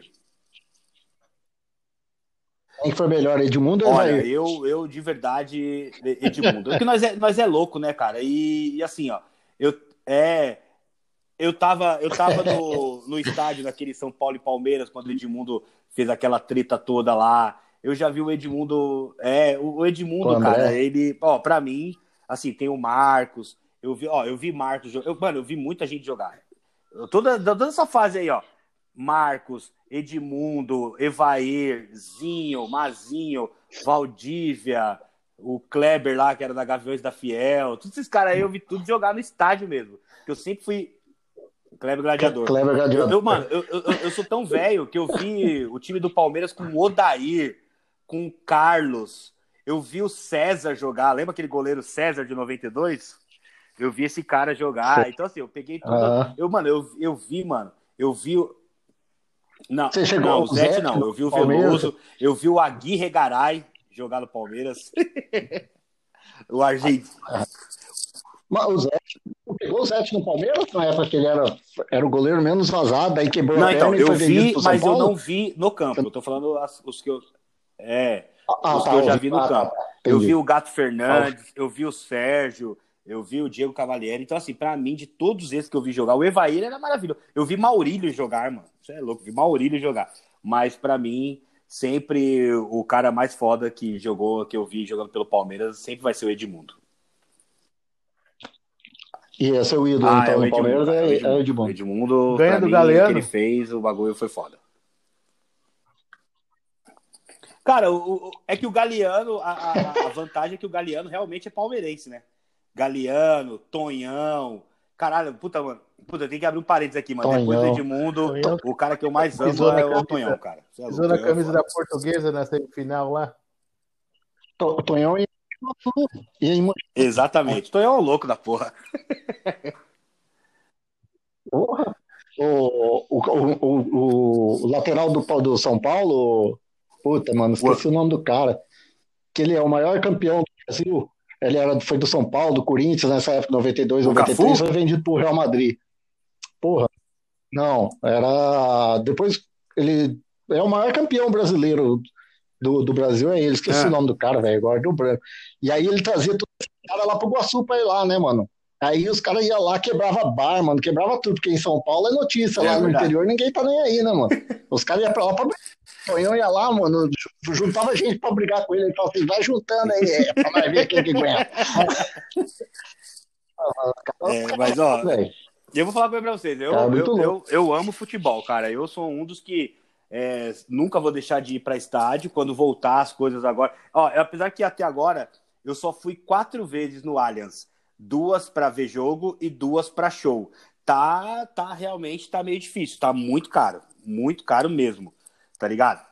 Não é mais como ir no Palestra é. Itália. Mas eu sou um cara que nunca vou deixar de ir para estádio. Eu amo futebol, amo mesmo. E pode falar o que for, mas eu sou eu daqueles que também que odeio o futebol moderno. São Paulo que eu não fui, não gosto, não foi do Palmeiras, porque eu já vi clássico no Morumbi, Pacaembu, Acho que o Palestra foi o único que eu nunca fui. Eu posso te falar? Depois do Palestra Itália, depois do Palestra Itália, para mim o melhor campo para ver jogo no mundo, quer dizer, no mundo assim, né? No, aqui em São Paulo, para mim é o Canindé, é da, o estádio da Portuguesa. Que é isso? Todo Caralho, para mim é o melhor campo, tem pequenininho, você vê o bagulho de perto, você vê o cara lá do outro lado, lá xingando, Vila. e você escuta. Tem que é Vila Belmiro, então, Depois cara. do Parque Antártico. E lá na Moca, não, já fui, já fui na Vila Belmiro. Cara, eu já fui na Vila Belmiro, já fui no estádio do Guarani, que é o, é o, Brinco de Ouro da Princesa, né? O Brinco. O Brinco. Aqui em São Paulo, é, eu já isso. fui em todos, menos do Corinthians. O Corinthians eu não fui e nem quero ir. E... Mas você que pagou, cara, é você que pagou pelo estádio do Corinthians, você tem é, que ir lá, cara. Eu nem sabia que tinha estádio. Tudo, o, o Itulhão, né, mano? O cara, puta, mano, pelo amor de Deus. Nem se for, ah, Nem se tiver show lá, eu vou. Eu não quero me contaminar com esses bagulho, não. Tô muito bem. Ricardinho, entre futebol, entre futebol e surf, você é mais. Se tivesse que escolher o número um no seu coração, seu coração aí cheio de cerveja e amor para dar, se você tivesse que escolher é, no ranking uh, futebol ou surf, qual seria o primeiro? Puta, Geleia, pergunta mais difícil do mundo, não dá para responder não, cara. Porque é o seguinte, o surf, ele é, é o que eu te falei, ele é algo, ainda mais nos dias de hoje, que eu acho que tá tudo muito fugaz, tudo muito... As pessoas, eu não sei, eu não quero, eu não quero parecer aquele cara, tipo, é, eu não quero parecer que eu já tive muito medo. Porque antigamente eu via aqueles caras dos anos 70, 60, quando eu comecei a curtir música, os caras falavam, é, que vocês, os últimos loucos foram dos anos 70, vocês não sabem o que foi o Led Zeppelin, vocês não sabem o que foi o, o Deep Purple. Eu falava, caralho, esses velhos aí não muda, o bagulho é novidade. E hoje eu sou um velho, né? Então hoje eu, eu falo dos anos 90 como se fosse ontem. E já vou fazer quase 30. Eu, eu, eu, eu comecei. Quando eu, o Cowboys From Hell vai fazer, mano, foi em 90, mano, tá ligado? Então eu não, eu não gosto, tipo, de. de, de sei lá, de, de, de, comparar essas coisas. Mas o surf, ele é um, é um lance que, que te eleva, que te deixa de uma forma. Sério mesmo, cara. Você sai da água numa segunda-feira de manhã, depois que você surfou você se sente o cara mais milionário do mundo, porque o cara pode ter o dinheiro que ele quiser. O dinheiro dele não bota ele dentro de uma onda, não faz ele pegar uma onda, não faz ele ter aquela sensação, tá ligado? Então, o surf, ele provavelmente ficaria em primeiro lugar. Só que eu sou um, um, um vamos dizer assim, um, um, cara urbanoide. Eu vivo em São Paulo, eu adoro futebol, cara. Eu adoro ir, ir para um estádio de futebol. É uma das coisas mais gostosas do mundo. Aloprar os amigos corintianos, Os amigos Santistas eu nem digo porque dá dó, né, mano? Zoar Santista é. É, é, bater em, é, é, bater em bêbado, né, mano? Uma... Só deu sorte uma, duas vezes. Uma do Neilton lá, que é. errou aquele gol lá em 2015. E agora esse Pará nunca subiu o cara que não subiu para tirar a bola do, do Bruno. Do Bruno. Eu mudei para cá, para Belém, exatamente para descobrir a casa dele, né? Porque eu vou jogar cocô em duas casas aqui, dele e do. É duas casas que eu tô procurando aqui para ir jogar um, um é. saco de cocô então, lá na, cara, na frente lá. Apesar de ter onde eu vou Então, né? aí tá vendo como que é? Então comparar o surf com o futebol é um bagulho que ainda mais eu, que assim, ó, nós, nós somos uma de uma geração, de novo falando, sem querer ser um velho chato, mas a gente tem muito amor. A gente tem amor, que nem, ó, eu amo surf, eu amo futebol, eu sou doente por música, a gente gosta de ir pra show e tudo mais. Então é meio difícil, é, meio que não dá para colocar, tipo, um em primeiro lugar, um em segundo lugar, tá ligado? Fica muito difícil. É, é uma coisa que não dá, cara. Eu, eu, eu mesmo não sendo fanático, mas eu sou muito palmeirense. Muito, muito. Eu sou muito palmeirense de pra caralho, tá ligado? Então, são, são, acho que são coisas distintas que não dá pra. Eu sei que a pergunta foi se fosse para escolher um, mas eu acho que eu, sei lá, eu preferia morrer, morrer do que ter que escolher um desses bagulho aí. É, cara, a, a é. É uma boa analogia. Parmeira, um cigarro e uma cerveja na mão e tá tudo certo e ouvindo. Olé! mas é verdade, cara. Eu falo isso, eu falo isso, mas é, nessa parte eu vou ser um pouco chato mesmo. Que, que é nesse lance de, de não querer ser um velho chato, mas eu sou. É, eu acho que na nossa época, quando eu falo nossa, essa palavra que é meio tenso de falar, né? Nossa época. Como se a gente não porque eu escuto muito das novidades. É... Eu sou um cara que tô, eu, eu, eu assumo que eu sou um viciado de, de digital. Eu tô sempre no Instagram, eu fico vendo as coisas e tudo mais. Só que eu acho que a nossa geração, ela foi uma geração onde você via os seus amigos com uma, com uma guitarra embaixo do braço, você via um amigo estudando bateria, um, um outro andando, querendo aprender a andar de skate, um outro querendo surfar, é, indo na casa do outro amigo para gravar uma fitinha de um CD que o cara tinha comprado. Hoje em dia, tá tudo muito fácil, cara. O cara vê uma. Então, a nossa geração é, foi a geração da descoberta, né? Eu acho Porque, que, tipo. Tinha verdade, as coisas, né? Hoje. 36. Mas é, aquele é, uma, é uma coisa mais lúdica, tá ligado? Você colar na casa do camarada, que nem você falou, o Saritão chegou lá e te chamou pro Ricardinho. Vem cá, ouve isso daqui. E você tinha, tipo, você sentava e você ouvia de uhum. fato o bagulho do começo até o fim. Tanto que tem gente que só conhece as músicas da rádio.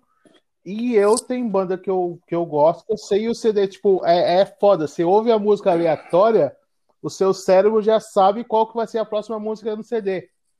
Ou é automático, tá ligado? Então, tipo assim, e você queria saber o bagulho, não é automaticamente ela fica tipo, ter, por exemplo, vamos falar uma banda. Você queria ter uma banda, não é porque você queria fazer sucesso no Brasil inteiro.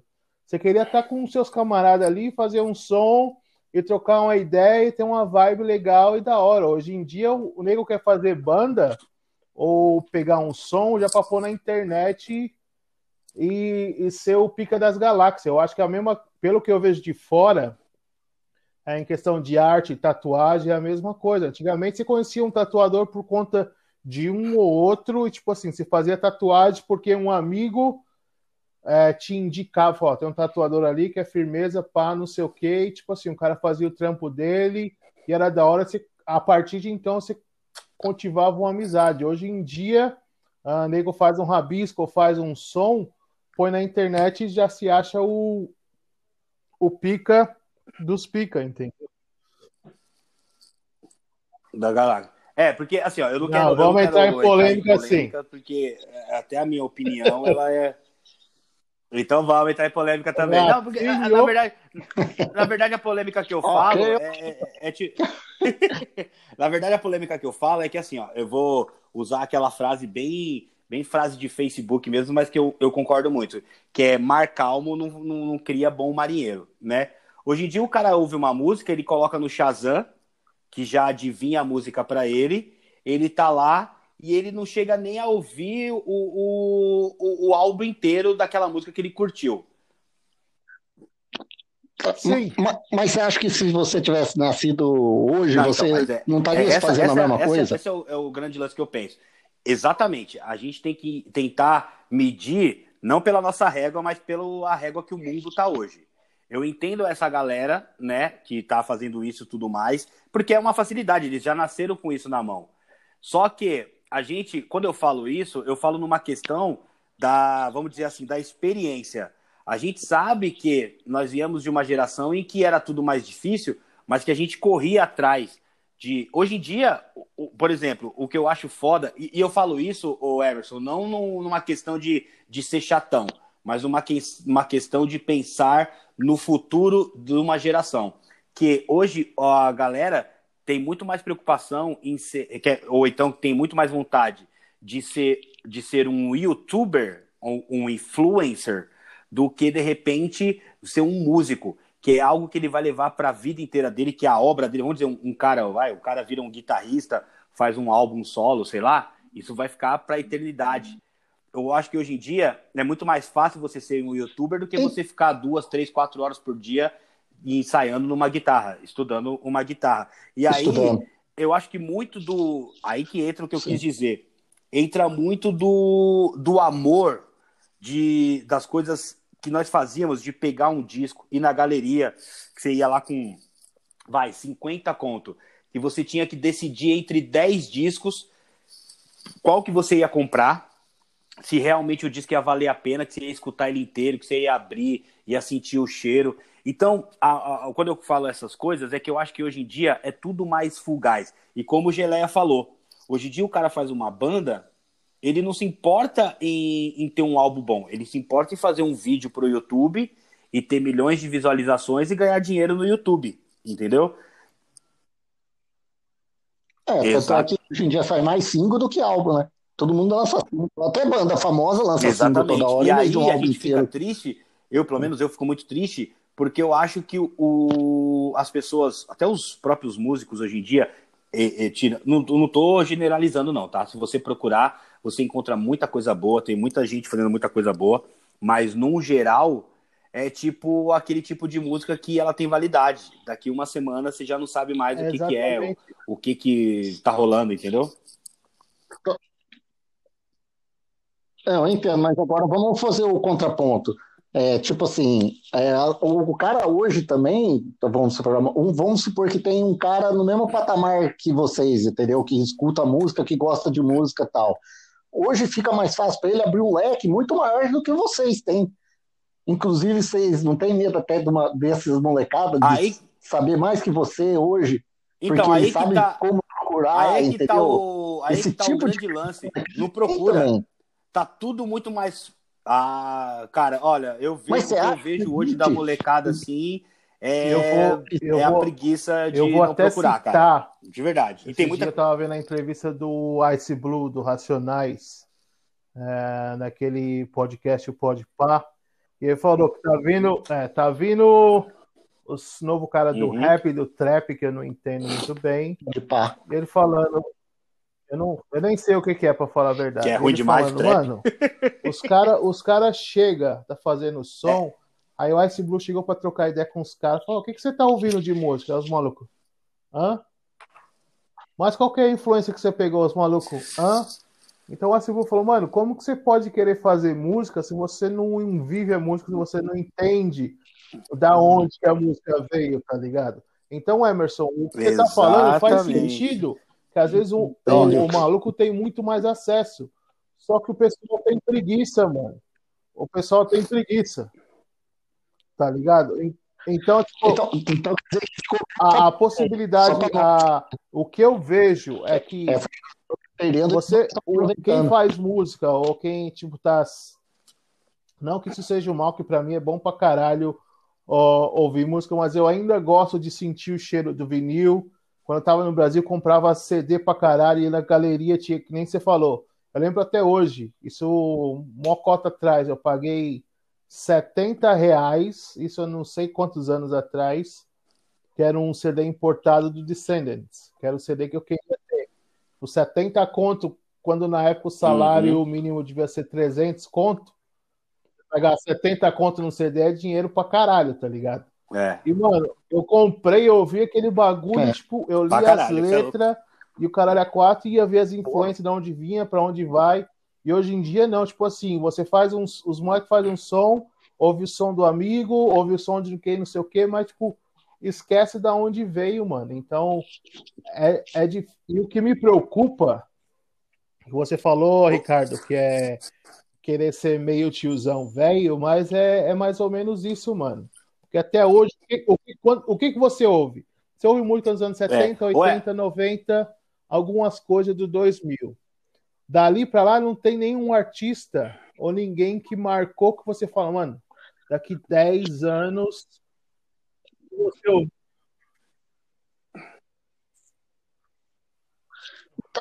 Então, em cima disso, vou fazer uma pergunta que o, não, que o Dodoro isso falou. Aí, isso aí o rock não, morreu? não existe, nunca vai existir.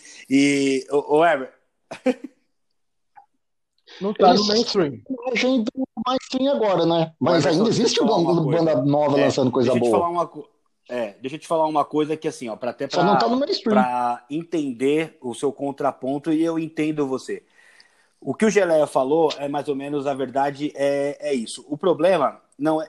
A gente tem que entender que os anos passaram, que nem eu te falei. Eu falei aqui do Cowboys from Hell, que a gente escuta. Cowboys from Hell Mano, foi lançado em 1990, primeiro, já vou fazer 30 anos. O primeiro disco do Oasis tem As coisas 25, passam. 26 anos já, mano. 27 anos. Exatamente, exatamente. Mas aí o que. Sim. Pode... Mas, mas é, não, mas aí é pra gente mesmo CD até hoje. Pra não ficar pa parado nisso e pensar que nós somos só uns, uns tiozão que acha que só o que a gente viveu é bom e tudo mais. É porque, como o Geleia falou, quando você. O, o, como que é o nome dele lá, cara? O, daquela Taíde, Taíde. tempo bom, que não Como que é o nome dele? O Ta, Taíde. O Taíde fez uma declaração esses dias que ele falou algo que é verdade. O problema é que hoje os músicos, eles falam o que as pessoas querem ouvir, não o que elas precisam ouvir. Então, no mercado. Então, o que, que acontece? Eles a, a, a, galera ela tem a liberdade de fazer o tipo de música que ela quiser, como quiser, e quem somos nós para falar isso?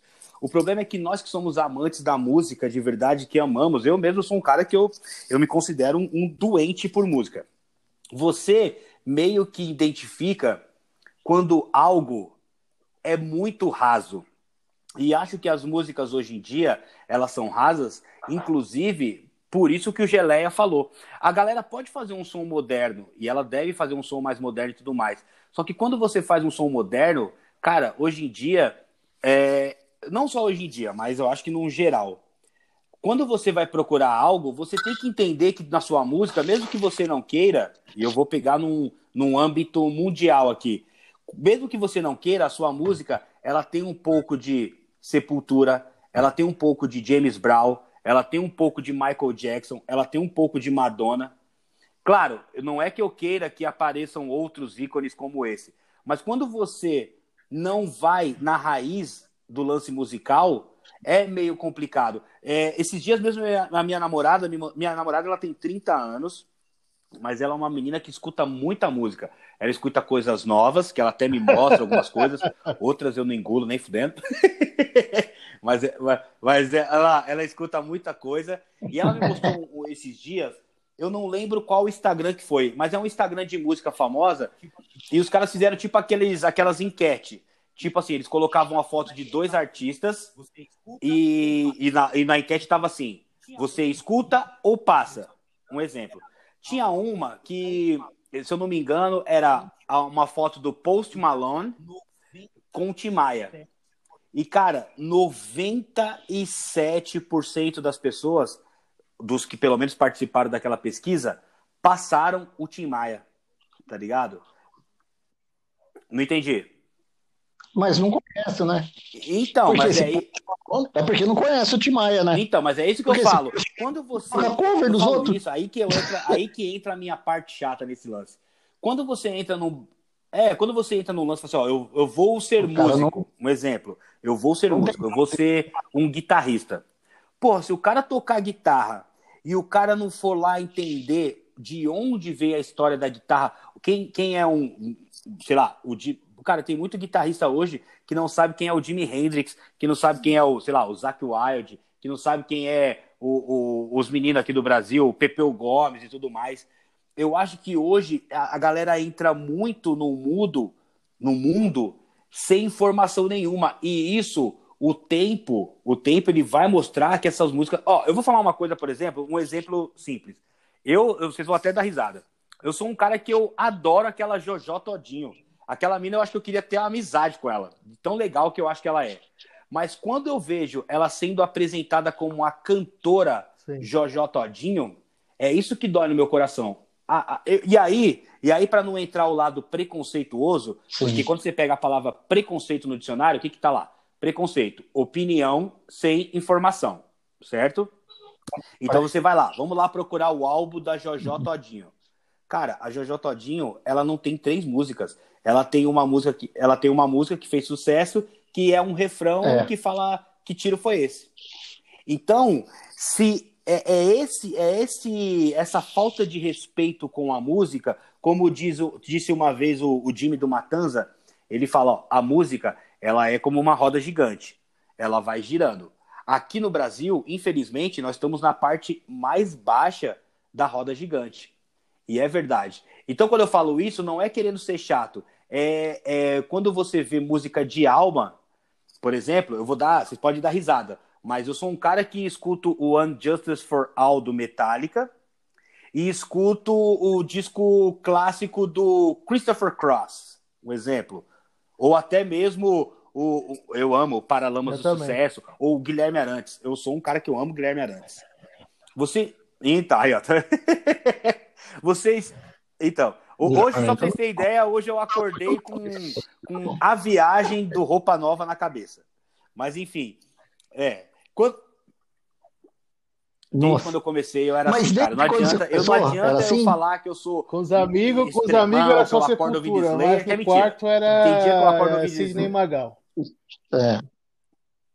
Eu falo por mim, caralho. Gileia, eu vou te falar uma coisa, cara. Por que não? Meus amigos não, mas meus amigos sabem. Meus, meus amigos sabem. Porra, quantas vezes eu não tô bêbado aí e posto um. Oh, essa semana eu vou contar uma coisa para vocês. Eu, eu, acho que o Emerson já era meu amigo e o Gelé também. Esses dias aí, mano, eu tava no, no meu estúdio tatuando.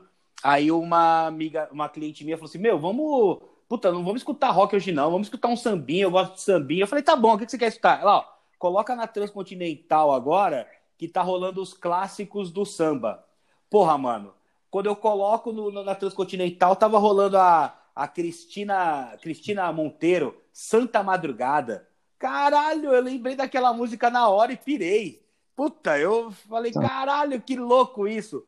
Então, tipo assim, o que eu, o que eu acho, só para resumir, Emerson e Geleia, pra gente, porque esse assunto é um assunto que rende 18 horas só de conversa. Eu acho que o problema da música hoje, da juventude e tudo mais, é que tá tudo muito fácil e que tá tudo. Uh, não, não vou dizer tudo, mas que grande parte dessa, nesse lance, tanto artístico como. Quando eu falo artístico, eu vou incluir que hoje tem uma onda de tatuadores que não sabem desenhar, que vivem do decalque. Então eu acho que hoje em dia tá tudo muito fugaz é. e que o tempo, Sim. uma hora, vai cobrar isso. Que uma hora a galera vai ficar meio tipo. Que a gente sabe o quanto que a gente viu foi atrás para ter as informações e hoje com a galera que tem tanta informação acaba meio que desperdiçando. Se a gente tivesse eu isso falo... nos anos 90, meu Deus do céu, hoje o bagulho estaria muito louco.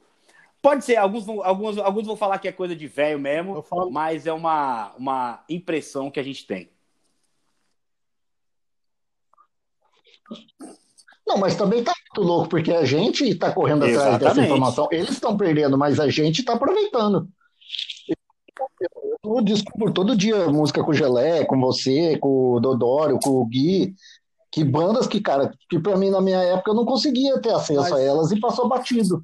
Aí os caras me mandam umas músicas e falam assim, mano, curte esse daí. Daí, como agora no Spotify, é mais fácil achar, entendeu? Isso Quer não dizer, é o ponto da tá questão, quem quer correr atrás. Quem gosta de né, música tá vai sempre caralho, gostar mano. de música e vai sempre... Eu, eu, falo, eu falo por mim mesmo. Até o ano passado, que, eu, que eu conheci de Tim Maia, era gostava tanto de você. E eu parei para ouvir graças à plataforma digital. Eu falei, mano, faz sentido porque que esse mano é foda, tá ligado? Eu, eu, eu quando eu trampava no Brasil aí, sim, é, sim, sim. saí do trampo às 5 da manhã, eu lembro até hoje, todo domingo, das 6 às 8 na Transcontinental, era especial Roberto Carlos. Eu vinha para casa às duas horas de trampo ouvindo Roberto Carlos. Eu parava para escutar as letras, eu falava, mano, agora eu entendo porque eles falam que ele é o rei da MPB, porque a letra do, do, do Roberto Carlos, se gostando ou não, e eu falo que há muito tempo, eu falo, mano, Roberto Carlos, eu lembro que até tinha a propaganda uhum. do Cruzeiro do Roberto Carlos e eu brincava com um amigo meu, eu falava, mano, se me colocarem no Cruzeiro do Roberto Carlos, eu me jogo no mar. Mas se você, tipo assim, se você vê as letras dele, você entende por que, que e... todo mundo gosta, porque fala mesmo do, do brasileiro comum, tá ligado? Esse dia eu acordei ouvindo o Belchior. É, Exatamente. É, ao seu Valença. O, o outro mano lá que canta a música do Ei, oh, vida de gado, que eu esqueci o nome. Zé Ramalho. Zé Ramalho, tá ligado? Você para não, pra ouvir é escutar o... mesmo Raul Zé Seixas. O... E eu tinha um preconceito. Você para pra escutar, você vê a gente fala. Mas aí é que tá, aí é que tá. Você eu para tenho, pra escutar. Eu tenho até hoje. Você fala, mano, tem muito a ver. Não é só o metamorfose ambulante, Sim. tá ligado? O cara tem umas letras que faz muito sentido. Então eu acho que, tipo assim, não é querer ser velho chato, mas parece que quanto mais você envelhece, a sua cabeça, uhum. se você gosta de música, ela abre muito mais. E o leque. Mano, se você ver minha coleção de disco, eu tenho Anthrax e eu tenho Milton Nascimento. Não faz sentido Eu ia falar nenhum, sobre isso tá agora, exatamente isso. Quando você fica um pouco mais velho, é, você, você perde esse, esse radicalismo e você começa a entender. Porque, que nem, por exemplo, eu não falo inglês. Então, quando você escuta as bandas que você gosta da gringa, ok, da hora. Hoje em dia, até mesmo no Spotify já vem a letra, você consegue ver, isso é muito legal. Só que se você não, não, não souber o que fala, por exemplo, tem, tem dias que eu escuto, que eu, que eu acordo, eu quero escutar som nacional para escutar um, um bagulho muito louco. Às vezes eu tô com uma preguiça de ir lá ver a tradução da música. Então, quando você escuta o som nacional, seja ele qual for, que nem eu realmente, eu não gosto de Caetano Veloso, eu não suporto Gilberto Sim. Gil, mas eu sou um cara que eu piro no Djavan, eu piro de... Hoje, hoje eu sou um cara eu que eu gosto é da Isa, mano. Eu escuto o Slayer e escuto a Isa. A Isa, a Isa é aquela, é aquela black maravilhosa que tá fazendo o maior sucesso no Brasil e que é. faz umas músicas muito da hora. Eu vou... Tá ligado? Eu vou... Isso, eu vou... que fez aquela fazendo discussão com o vou, eu vou confessar outra coisa demais, né? que esses artistas, desses artistas é.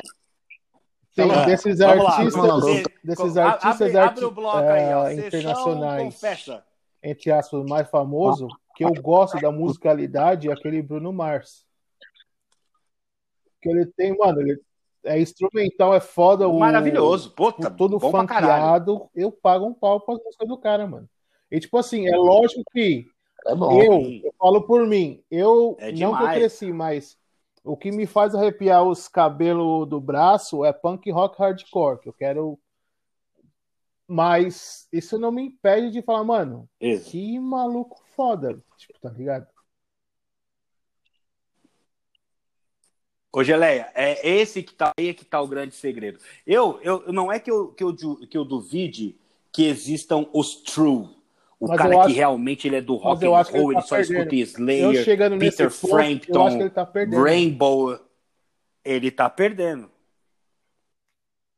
Exatamente, eu também. Agora com a idade que a gente tem, como é que eu vou falar para um cara que eu, que eu sou truzão se na minha cabeça, quando vem a minha infância, vai, sei lá, dos, dos 9 aos 12, 13 anos, se na minha cabeça só vem Crises de Amor do João Mineiro e Marciano, se vem Nova York do Christy Ralph, se vem Lilás do Djavan, se vem.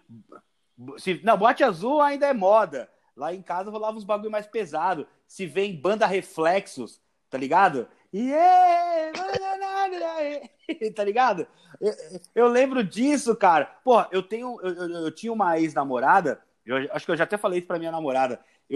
ela era doente pelo arte popular.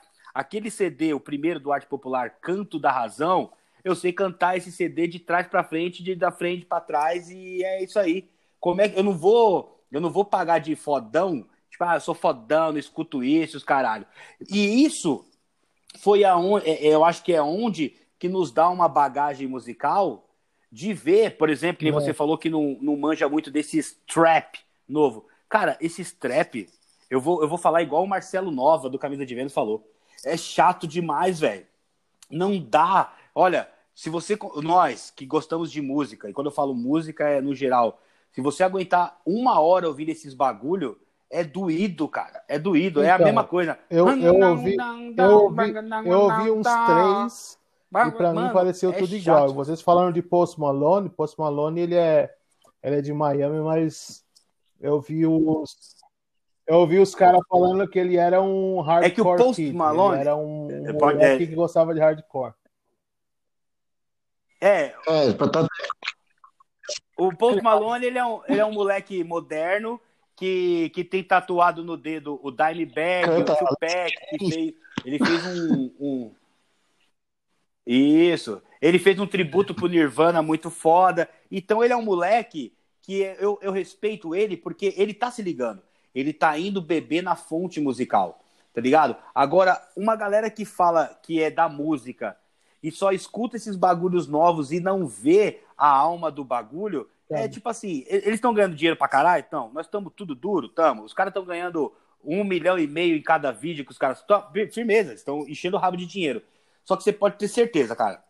Quando esses caras ficarem mais velhos, que eles perceberem que eles não estão deixando nada de alma mesmo, que a obra deles não vai ser lembrada, cara, é, é isso que. que, que e nós, eu, ó, eu posso Posso ser o cara mais chato do mundo, cara, mas eu sempre vou bater nessa tecla.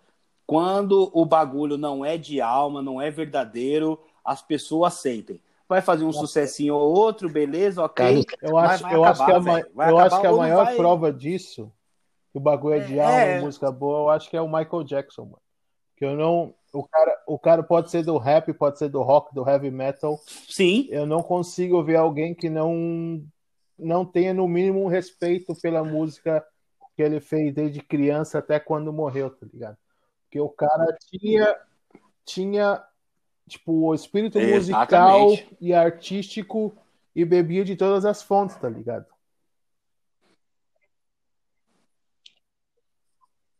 Olha, eu vou até fazer um, eu vou até fazer um pano aqui, vou passar o famoso passar o famoso pano para a juventude, para os novos músicos, porque eu sei que é difícil pra caralho você iniciar no mundo e você esperar uma nova Madonna, que nem, como você citou aí o Bruno Mars, o pessoal eu fala que ele é o não. novo Michael Jackson.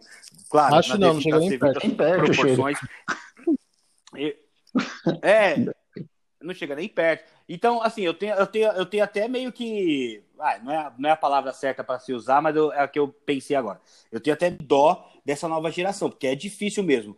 Mas as bandas que estão fazendo algo com respeito, tá ligado? Já estão. É, elas têm um, um, futuro maior. E aí, voltando ao ponto inicial da pergunta do Emerson, que ele falou se o rock morreu.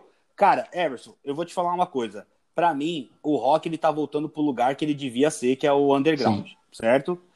Tanto que se você, tanto que se você for ver, não sei se vocês vão concordar comigo, o último movimento, movimento de rock aí que deu uma agitada no mundo do rock, foi esse movimento do. É... Não, não, do. Caraca, meu Deus, tava com a palavra na, na, na, cabeça aqui agora. Que é dessas Indie. bandas tipo Indie. The Killers. É, The Killers, Indie. Isso. Stro é o Indie Rock. Strokes, The Killers, Kaiser Chiefs, Arctic Monkeys, é, é, esse, esse Grita Van Fleet aí. Eu, Grita Van Fleet eu não, não já mais. Essas bandas do meio é uma pol... 2000 aí que você falou, Kaiser Chiefs, The Strokes, Killers, eu... É. Foi o último movimento. Se você parar para pensar, é uma, uma releitura do, do rock. rock dos anos 70, que é guitarra pura e bateria. Então, qual que é a última, a última banda grande? Coldplay. Última Met... banda grande? Metallica, Olha, Guns, esse de mesmo de. Então. Não, eu é gosto eu, é, mesmo. É que o Geleia ele gosta do Coldplay, né? Pelo amor de Deus. Mas vamos lá. Eu vou te falar de.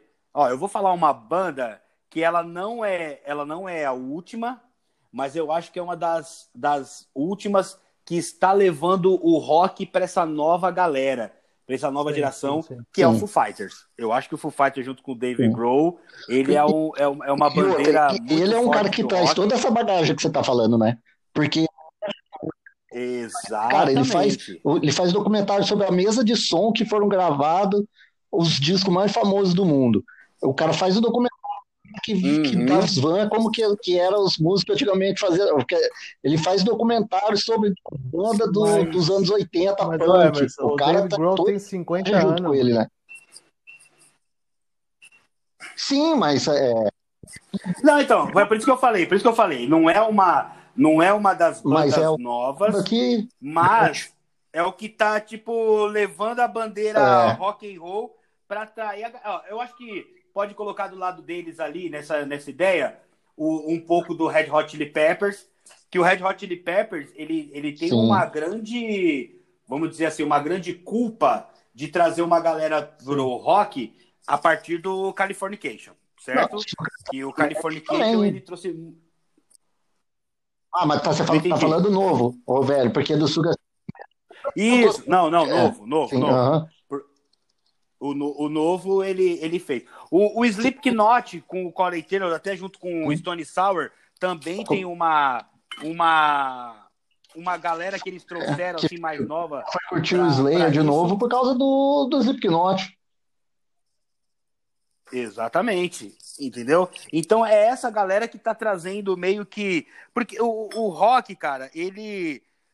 Esse lance do mainstream, eu acho que ele até vai voltar, mas para quem é do rock and roll mesmo e tudo mais, não tem que se preocupar com isso. Esse lance de ser mainstream ou não, porque o rock and roll, na verdade, cara, ele é, é, é um tipo de música. Ó, só, só para citar um exemplo bobo. Eu lembro até hoje, quando nós não tínhamos é, o Shazam ou até a internet tão, tão, tão próxima, eu lembro daquela Sim. música Falling to Pieces do, do Fate No More, quando eu consegui a tradução da música, que eu vi que tinha uma parte que fala, como que é? é My life is falling to pieces, somebody put me together. Isso. Tipo assim, minha vida tá meio que em cacos, me... quebradas, e alguém vai me levantar. Isso, alguém me Quando ajuda. Quando você descobrir a... Me ergue, né? Uma coisa assim. Isso. Quando você descobria essa coisa, era uma coisa tão especial, cara. Aí você falava, caralho, olha a banda que eu curto, olha as coisas que eu estou escutando e tudo mais, isso é muito foda. E eu acho que hoje, né, voltando só nesse ponto aí para dar, é, a, quando você escuta as músicas e vê as letras, cara, você fica até meio na deprê, cara. Você fala, caralho, que bagulho então, mas, sem alma. Você me fez pensar outra coisa. Será que também não é a falta da rádio? Que é a rádio que fazia você descobrir um monte de coisa e por não ter mais hoje Ô, ô Ricardinho, serem... ô, Ricardinho assim, qual que é a importância musical da MTV Oi. na sua vida? Porque para mim é muito grande. Então, eu não tenho hoje. Hoje, eh, a MTV, para mim, eu, eu não vou falar eu, 100%, eu, mas eu vou eu falar, com você, sei lá, nessa, vai, nessa faixa. 90%. 90%. 90%. Então, eu lembro, eu, eu lembro até hoje, eu lembro até hoje a estreia do Zóio de Lula, do Charlie Brown Jr., quando eu vi aquele clipe, eu, eu mano, eu, eu quase morri. Eu falei, mano, eles estão falando da minha vida, é o que eu quero viver. Sim. Eu lembro do, do, do, do, dos Luau MTV. O Cover Nation, cara, Cover Nation, quando você viu os caras. Eu, eu, nunca me esqueço, eu acho que, um, que o Charlie Brown foi o. Tijuana foi o Sublime. Machine, e o. Puta que. Puta, eu acho que foi isso. Tá ligado? A MTV é um bagulho muito foda na nossa vida. Não adianta, cara. Algumas. Tem até umas bandas que falam que a MTV acabou com a música, os caralho. Só que hoje, se essas mesmas bandas fizessem um álbum, elas iam falar que isso aí mudou, que não é. O videoclipe na época poderia ter mudado, mas. O único cara que reclama da MTV é o Dave Mustang, né? Que a MTV não quis tocar o clipe da, da música. Ah, mas. É, Tour de, é, Tour de Mont. Eles não quiseram tocar e ele ficou puto pra caralho porque o Metallica só vendeu mais disco que ele por causa de... a MTV não quis passar o clipe dele. Ele... ele, ele, ele, ele reclama de tudo, né? E aí hoje. Então, aí, aí que a gente. Aí entra naquele ponto que a gente tava falando, né? Como é que a gente também vai. Vamos lá, vou passar o é pano mais é, uma vez. Como é que a gente vai. É, como é que a gente vai também. Mais... Culpar uma... do navio, né? Pra ir, ir guiando a molecada. É, porque os caras entram na MTV, tem de férias com o ex, ou tem, sei lá, VH1. Aí também.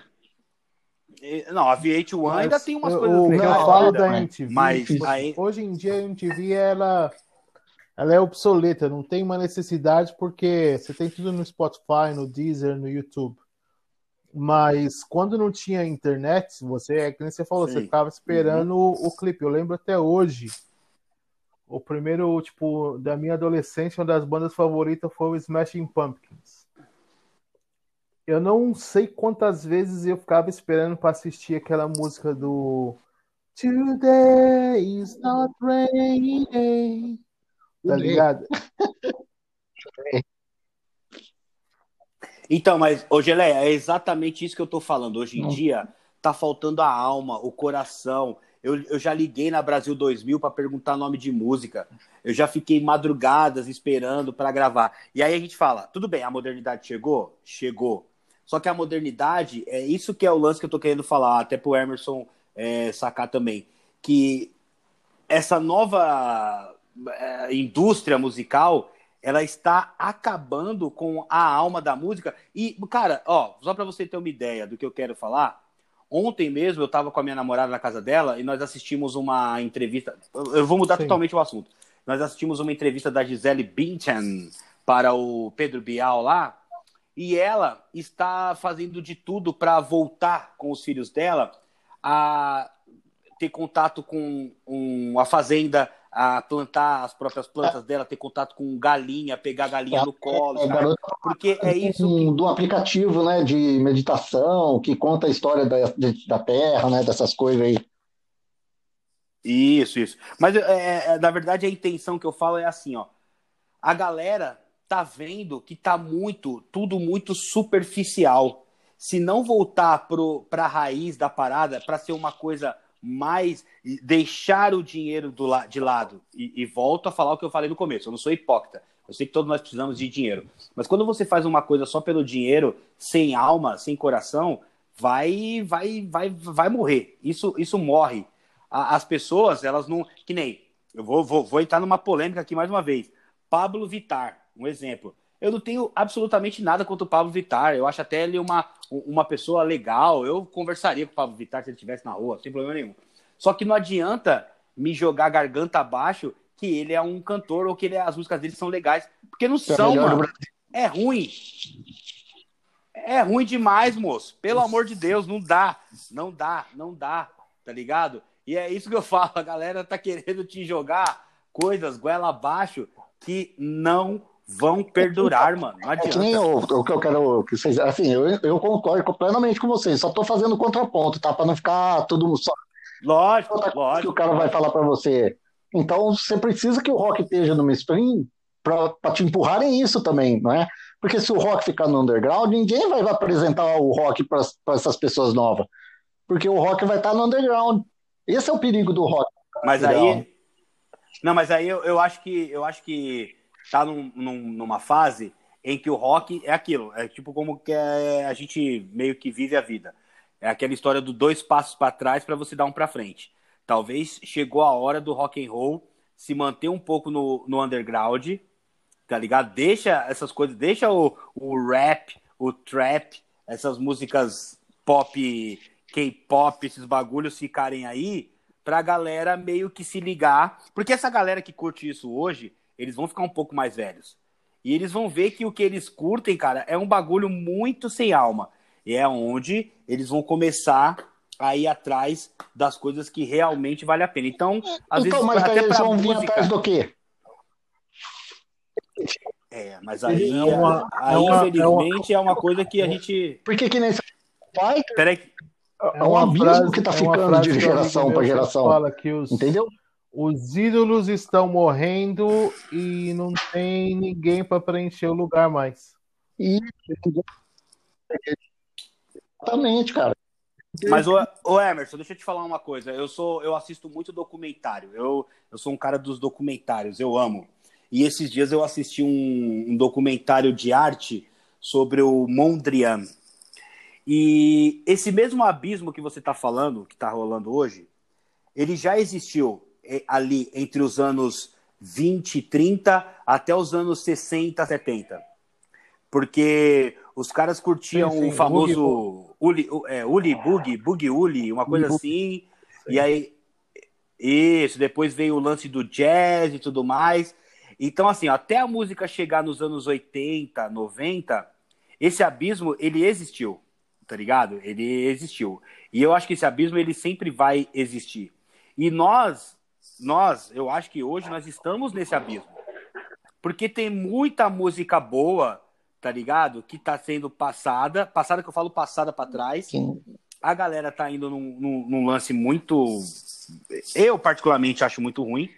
Mas esse abismo, uma hora, ele vai, ele vai passar. Eu, eu, eu- talvez a gente não viva esse, Essa esse, volta. esse ressurgimento da essa volta. Mas a música, ela é eterna. Tanto que até hoje você vê maestros, pessoas tocando Beethoven, to- Sim. tocando Bach. Não que eu não, eu não sou um, eu não sou um, um fã e nem conhecedor de música clássica. Eu não sou. Mas são músicas que até hoje Sabe elas é. estão aí e sabe quem é. Então, eu acho que esse abismo, ele já existiu na música e só que antigamente não era tão global. Hoje em dia o mundo está globalizado, né? Hoje em dia um cara na, na Califórnia, ele lança um single que você escuta aqui amanhã. Então tá tudo mais globalizado, muito mais rápido. Só que tudo aquilo que é muito rápido, muito industrializado, é. Daqui uns dias a galera vai voltar pro Roots, mano. Porque daqui uns dias não vai. É que nem, sei lá, daqui uns dias não, vai ter mais baterista, não vai ter mais guitarrista. de. Ninguém estuda essa porra. Quando eu falo ninguém, Mas é, é, mas é quando eu falo ninguém é. é- Isso daí é uma discussão que se a gente Agora, aqui- me, agora vai mudando um três pouco de dias de assunto podcast, na tá mesma coisa. Qual o show mais foda que você já viu? E qual o show que você queria ver, que eu já sei a resposta, e você talvez não tenha não teve a possibilidade de ver? Hum. E qual show você ainda Qual- almeja ver? qual o show do Sublime? Você... Ó, é o seguinte, quando a gente fala de show, eu venho duas coisas na minha cabeça. Eu vi muito show, quer dizer, eu vi Sim. pouco show e eu vi muita apresentação. Então, quer dizer, quando você fala de show, show, show mesmo, eu tenho dois na, na, na memória, assim, que um é do Kiss, que o Kiss realmente é show. Quando eu falo show, é bomba para um lado, bomba para um outro, é o Paul Stanley voando no meio da galera, é, é um bagulho, é o Gene Simmons voando para cima do palco lá em God of Thunder.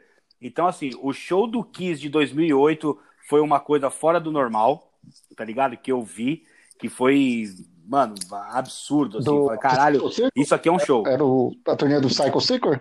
Do Psycho Seeker? Não, foi, foi o show que eles fizeram aqui no Brasil em 2008, Futebol, que foi com a abertura do. Dr. Ah. Shin. Meu Deus, como isso é bom. Foi em 2008. Meu Deus, Você com, viu, Luiz? com, o- com o glorioso. Como que é o nome dele? Silvio Luiz, entendeu? Então, esse foi o maior show que eu vi. Agora, a apresentação, eu vi muitas boas. Eu acho Ah, que teve esse um eu que eu acho que o Geleia tava, que foi aquele Maquinária, que foi Sepultura, Ratos de Porão, Suicide Matanza, teve uma banda É, ruim do cara. E aí teve aquela banda ruim demais. Tristânia ruim do Matanza, caralho. Teve, teve- Corsos. Tristânia, Tristânia, Tristânia. Ave Maria. Corsos, exato. O Corsos fechou, inclusive, o show tocando Slayer. Aquela foi uma das apresentações mais maravilhosas que eu vi. Shows que eu não vi que eu queria ter visto. Olha, nos dias de hoje, como eu tô hoje, claro, o Pantera sempre vai, vai ser uma das bandas que eu vou chorar por não ter visto. Eu queria muito ter visto um show do Queen, que hoje eu sou um Queenzeiro, eu, eu, eu assumo que eu sou um Queenzeiro, e eu queria ter, ter. Cara, isso voltando muito no passado, assim. Se eu pudesse voltar no passado, eu, eu gostaria de ter visto o Live Aid inteiro. Que, aquele Live Aid Acho que foi do cara. A versão agora em inglês ou só uma versão? Os dois lados? Ah, acho que só, só essa mesmo. Aqui o Queen tocou, é, tocou a Sade, tocou. mais pela Sade do que pelo Queen. Eu acho que eu queria estar naquele show ali, que aquilo ali coisa, foi né? histórico. A, Sa... a Sade é, um, é, Sade... é um... aí, aí, aí, Com todo respeito à sua senhora, ver. a Sade é uma é uma moça que você tem sonhos molhados às vezes, ou já teve sonhos molhados com ela ou não?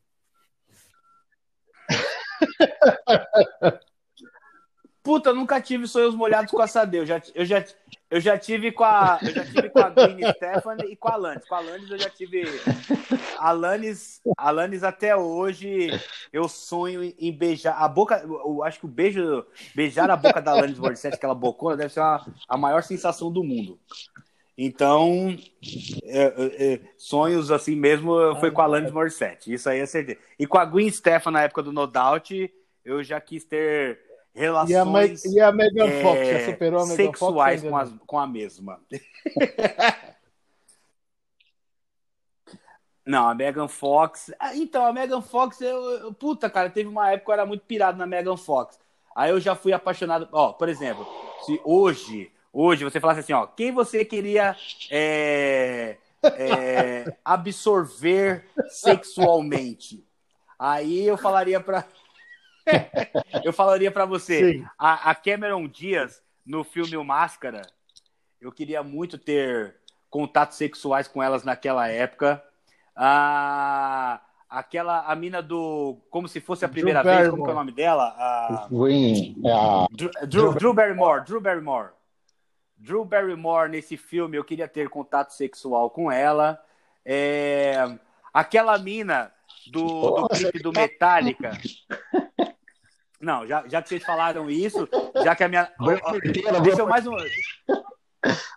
Deixa, deixa mais uma vez eu abrir um parênteses aqui. Amor, Fernanda, Fernanda Bardini, Mas... minha mulher maravilhosa. Hoje eu só abrindo, em você. Abrindo outro parênteses. Eles estão falando de, um, de épocas loiras. passadas, tá? É... A, sua, a sua digníssima é loira também, né? Então não está muito longe. Sim. É, eu tenho, é, eu tenho, eu tenho uma queda pelos cabelos amarelos mesmo, eu, não nego, né? Uh, eu, sou, eu, sou um, eu sou um tarado de filmes. Se você for falar que eu tenho vários filmes e várias fases que eu. Por exemplo, aquela mina do que faz o filme do com Hancock. Will Smith, aquele que ele é um super-herói, como que é o nome? É... Esse... Caramba, aquele. Esse filme Hancock. eu nunca assisti. Como que é o nome daquela loira lá? É Charlize Theron, né? É, ela, ela. É, ela. ela. Eu, eu teria intervenções sexuais com ela naquele filme, ou qualquer outro que ela fez. É... Até ela, ela mais. no Mad Max? Olha, no Mad Max ela não estava tão assim do jeito que eu gosto, não.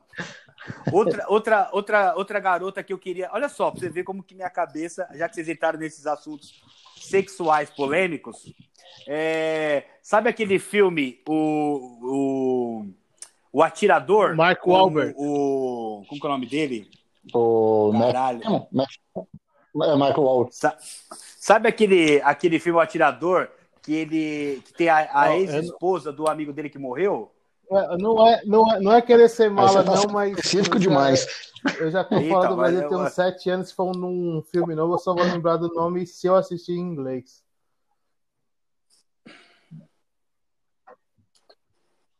Então, é o atirador com Mark Wahlberg, é aquela mina lá que é a, a mina vira parceira dele. Eu queria ter interações sexuais com ela. E para encerrar, o, o filme do Wolverine, aquela namorada do Wolverine lá de olho azul, que ela que o, ela, o Wolverine pira na dela. Então são as, as famosas. As top 50, um... top 50. Isso, isso, que eu queria. Relação, eu queria ter uma Agora falando de bandas novamente. Com elas. Você ia falar qual banda que você queria ver e não viu? É uma... É, que você quer ver. Exatamente. Então, mas é, é, essa eu falei, mas agora tem as que eu ainda quero ver, não é isso que você falou? É isso. É, então, ainda tem a Sade que dá para ver, né? Eu. O ACDC. O... Né, então, ela veio, mas na época eu tava sem grana, não deu para ir. Ó, a Sade, o ACDC, a próxima vez que o ACDC colar no Brasil, nem que eu tenha que vender até a alma aqui, mas eu vou. O ACDC. E eu quero ter. Ó, mais uma banda, vai os Stones, eu preciso ter os Stones no meu currículo. E um, um, um, festival que parece que você é bobo, mas eu quero ter no meu currículo, mesmo que eu tô cansado, mesmo que venham as mesmas bandas, mas eu quero ter um, um Rock in Rio no meu currículo. Que eu acho que se eu não tiver um, um Rock in Rio, vai ser meio esquisito. Só para falar que tem, porque eu tenho tantos amigos que foram no do Guns N' Roses, em outros. Eu já então, sou, eu já sou, eu, um eu já sou mais chato, eu prefiro shows mais underground. Eu não, eu não aguento eu não aguento multidão pegar, pegar fila para cerveja, pegar é fila é para mijar. Vai tomar no cu. Exatamente. Você vê a, aquele, aquele rolê que eu fui com você lá. Exatamente. Foi o Red não, Hot. Eu também não, eu também não aguento. Foi Red Hot e... e teve uma outra banda lá que eu não lembro. Foi Red Hot não lembro. Foi uma, do... foi uma banda que eu não lembro. É, quem que abriu mesmo? Quem Foi abriu... zoado pra caralho. Você viu todo mundo de longe, um aperto. Eu é, gosto de mosh pit, você não pode dar porrada em ninguém. Vai tomar no cu, mano. Bom, eu, ah, eu é? gostei, eu, não sei, sei, se você lembra, mas eu, eu arranjei uma namorada lá no show, né? Então eu fiquei. Olha, eu acho que esse podcast pra sua namorada, não, porque já tá queimando o filme. Não, tá não. É minha tudo, namorada, é minha é namorada é, é Fernando o nome dela? Eu tô aqui contando história, só isso aí é, é passado. É Fernando, é tudo passado. Fernanda, Hoje Fernanda Bardini. O presente e o futuro do Ricardinho é só você, não há mais ninguém. Ela entende, ela entende. Ô, Ricardinho, lembra daquele show do Augusta que a gente colou, do Raço de Porão? É, tem boas lembranças, más lembranças. O que, que você me conta? Algo... Não, eu, eu, tenho, eu tenho boas lembranças. O nosso amigo que estava com a gente, que a gente não vai falar o nome, talvez não tenha boas lembranças, não. Mas eu vou, eu vou, eu vou resumir isso aí para o Emerson, que está aí com a gente, também para quem estiver ouvindo o podcast, que foi uma história legal. Foi, foi, um dos shows do Ratos mais da hora que eu já fui na vida, né? Porque quando a gente vê esses, esses shows de muito pertinho, é muito foda, né? E eu sou um, um de, de Ratos de Porão. E esse show foi no Altos, na Augusta, quem não é de São Paulo. o Altos ainda, acho que ainda existe ainda, né, ô Gelé? Não faço ideia. Tô, tem sete anos que eu tô fora do... Eu acho que o Inferno não tem mais. Tem sete anos que eu saí de São Paulo, não faço ideia. Mano. É, o inferno, eu sei que o inferno fechou, eu sei que o o, o que eu falei agora para vocês, Matrix, Matrix fechou. Matrix? O, o Alts, não sei, o Alts ainda como estava com apoio da 89, esse pai ainda tá parado ainda, mas vai voltar. Teve um show do Ratos de Porão lá e a gente foi, eu, eu fui, eu fui com esse meu amigo, que a gente não vai citar o nome, o Geleia tava lá. Inclusive, o Geleia, eu lembro de uma cena, o Geleia, ele é. O Geleia, quando ele entra no Mosh Pit lá, é um bagulho fora do normal, né? E eu lembro que. Já, já, contou, já contou já do, da, da, da rasteira que ele dá no pessoal. Rasteira não, não foi, foi carrinho. Não, tinha, carrinho, uns moleque magrinho lá. Foi na bola. Que eu vou falar pra você. Eu vi o Geleia. Esse jogo do Rato de Porão, eu lembro do Geleia como se fosse um, uma pista de boliche. O Geleia derrubando uns 500 moleque lá, pelo amor de Deus. Aí rolou o show do Ratos, iradaço, tal, babá. Vambora, vambora, tal. Aí, beleza. Aí esse meu amigo, ele é meio doido, né, mano? E aí, quando a gente tava subindo a Augusta, a gente passou na frente de uma de uma casa da luz vermelha. Uma casa da luz vermelha e tinha uma placa bem grande lá. Show das Ninjas. aí ele falou pra mim, mano.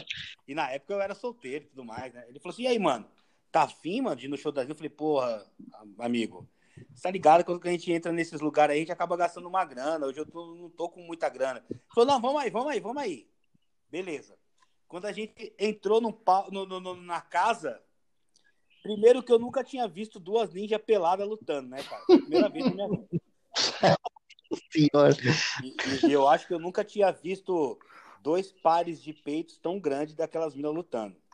E tudo bem. E aí, depois, depois de um show do Ratos de Porão, você vê duas ninjas lutando, né? Um bagulho muito louco. E aí, nós fomos lá, vimos o show das ninjas e tudo mais. E beleza, ficamos, acho que uns, uma meia hora nessa, nessa casa. E aí esse meu amigo ficou descontrolado, né? Ele, não, não, não, eu quero, eu quero, eu quero desandar hoje, eu quero desandar. Eu falei, mano, não, não, Mas aí, cara, o Sérgio sabe. Quem é da, da ZL sabe como é que é. Você não abandona o brother até o fim do rolê, né, mano? Nem que você não. morra, mas você não abandona. Então, beleza. Aí esse meu, esse nosso amigo em comum aí quis ir em, em, em outra casa de diversão. E aí a gente foi, cara. Puta, cara, quando a gente chegou nessa casa de diversão aí, né, mano? Todo mundo tatuado, bababam, as, as anfitriãs piraram na dele, né, mano? E aí ele já se engraçou com uma senhorita lá e foi para o ambiente se divertir. Eu, eu, eu, eu, eu realmente, eu, eu, eu, eu vou, vou, vou, vou falar para vocês aqui, ó. Eu sou um cara que eu, eu, eu, eu já eu fui muito paputeiro. Muito. Também. Mas não para pegar as putas. Também. A época que eu mais fui Pra conversar. Não é verdade. A época não, mas é verdade. Eu já fui em vários puteiros, nunca comi uma puta. É, então. E a época Só para conversar. Não, e a Só época que eu mais fui pra puteiro é, é, a época que eu mais fui pra puteiro foi quando. Porque, assim, muitas pessoas não sabem, mas antigamente podia fumar em qualquer lugar. Você podia fumar na padaria, no restaurante, você podia fumar dentro do avião, você podia fumar em qualquer lugar. Era uma e bosta. quando começou essas regras. É, então. E quando começou essas regras que não podia mais fumar em lugar nenhum, o único lugar que você podia fumar em paz era no puteiro. Então, é, juntava eu e meus amigos, a gente ia pro puteiro, aí pagava, tipo, vai, 30 conto, duas cervejas de graça e podia ficar lá dentro fumando, vendo as putas. Inclusive, eu vou abrir um parênteses dentro dessa história do, do, do Alts. Uma vez eu fui para um puteiro com dois amigos meus, que esses eu vou, eu vou fuder com a vida deles. O Marquinhos e o japonês. E a gente tava no puteiro, cara, e de repente, quando, nessa época, era tipo, cinco reais era muito dinheiro. E se você desse cinco reais pras putas, ela fazia um mini strip para você, que você podia pegar um pouquinho no peitinho dela e na bundinha dela. E aí, essa puta falou: ó, se vocês me derem 10, eu deixo vocês pegarem onde vocês quiserem. E aí, cara, a gente tava nesse puteiro e aí, eu juro por Deus, eles deram 10 reais pra puta e ela sentou no meio deles. Quando eu olhei para eles, eles estavam normais. Eu virei a cabeça pro outro lado.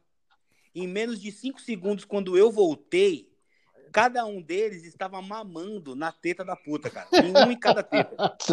Eu acho, eu acho que foi a cena mais louca que eu já vi na minha vida até hoje e a puta dando risada. Tipo, ai, menino doido. Enfim, voltamos pro, pra Augusta. Esse meu amigo se empolgou, tal, tal, tal. Eu fiquei lá quase uma hora e meia conversando com as, com as meninas da casa e tal, blá, até esperar o menino acabar o serviço. Ele acabou, a gente foi embora. Isso na época, quer dizer, na época não, né? Até hoje eu ando de condução. Então na época a gente andava de trem. trem quando esse nosso é, quando esse nosso amigo estava vindo embora, ele ele era casado, né? E ele falou, mano, eu preciso porque é, é, foi logo no começo do celular. Quando Sim. as pessoas começaram a ter celular, então podia achar você em qualquer lugar. Ele falou, mano, eu preciso dar um jeito, eu preciso dar um jeito. Quando nós descemos na estação, que eu não vou falar qual, que era próxima à casa dele, ele falou, mano, já sei o que eu vou fazer. Tinha um boteco aberto. Ele foi e comprou um copo, ele comprou um copo, tipo de, sei lá, 300 ml. Ele falou pro cara, mano, enche de 51. Ah, o cara foi lá e fez 51. Aí esse brother nosso jogou essa 51 no corpo dele inteiro. Ele falou, mano, ele falou, mano, qualquer coisa, se minha mina perguntar, fala que nós ficamos louco que eu desmaiei, que você ficou comigo na Augusta lá e tudo mais. E aí, essa foi a história que acontece até hoje. Eu não sei se ela sabe, eu não sei se ele salvou, mas essa foi a desculpa. Mas você sabe? Eu acho que é, sim, que eles ficaram casados uma parte de tempo ainda. Ah, ah é? ficaram, é, ficaram casados. Mas o pior de mas tudo. Sempre, sempre que ela me via, ela falava assim: Ricardinho, eu sei que você sabe alguma coisa, me conta. Eu falo, mano, não sei de nada, velho. Eu tô, tô de boa. Não fala pra você, 51 é pinga, Ricardinho. Mas olha, eu vou falar pra você. Ver ele jogando um copo de 51 nele mesmo foi um bagulho mais louco que eu já vi na vida. Essa, eu essa parte pior, eu perdi. Essa parte eu perdi, Emerson, porque nesse show teve show, terminou o show. Eles foram pro primeiro rolê e eu tava, tipo, cansado e bêbado. Eu falei, ah, vou pra casa. Aí, beleza. Fui para casa. Peguei o metrô. Desci na estação que eu não costumo descer. E quando eu chego na catraca, quem que eu encontro? Não, os, os a fera. digníssima. A, a, a esposa do cara. Pode crer, teve isso aí, né, mano? Aí eu já vi de longe, eu já bêbado, querendo dormir, já passou a brisa, acordei. Falei, caralho, não é possível, mano, que ela eu já, tipo, fui passar na última catraca para ela me ver. Ela, ô, oh, cadê o fulano? Aí eu já falei, ah, não sei, né? Ele, ele, ele tava bebendo lá, o show, eu falei assim, eu saí antes, um pouco antes do show terminar, e eu não sei o que aconteceu, né? Lá, ah, eu tô ligando para ele, ele não atende, aconteceu alguma coisa. Eu falei, ah, não sei, cara. Não sei de nada. Mas eu não sabia. Não, eu sabia onde ele estava, mas eu não ia falar para ela onde você ele tinha... estava. Você, você viu os caras entrando. E, e, aí, você toca instrumento? Você já tocou em banda, já foi road, né? Conta aí essa parte da sua vida. Obrigado, também. Emerson. Obrigado por me tirar dessas histórias de BO. É, a minha namorada vai escutar esse podcast. olha, olha, eu vou, eu vou abrir um parênteses aqui. Ó. Sei de uma história que eu sei de uma história que envolve tempo de trabalho e roupa de surf de borracha. De borracha. Só que eu não vou não, falar mais nada. Não, não, vai, essa daí não posso contar, não. Se eu contar essa daí, aí meu filho tá. Aí meu filho depois você, depois você conta pro Emerson essa daí no underground. Mas o Emerson, eu vou falar uma coisa pra você. Roupa de borracha não salva só do frio. Roupa de borracha pode salvar de outras coisas. Mas enfim, deixa pra lá. É, vamos é lá. É, masoquista, masoquista. É, roupa de borracha pode fazer você realizar sonhos. Roupa de borracha de surfista. É, é. O que o Long John é capaz de fazer. Se a Hip Curso soubesse disso, a Hip Curso ia me patrocinar. Mas enfim, deixa pra lá. É... Meu irmão, se a gente for contar tudo. Por isso que eu falo que esses podcasts, eu também, eu acho muito louco isso que vocês estão fazendo, porque eu, o Geleia, a gente conhece cada pessoa que tem, que tem histórias, cara, que se contar, quebra no meio a história de qualquer desses famosos aí, cara.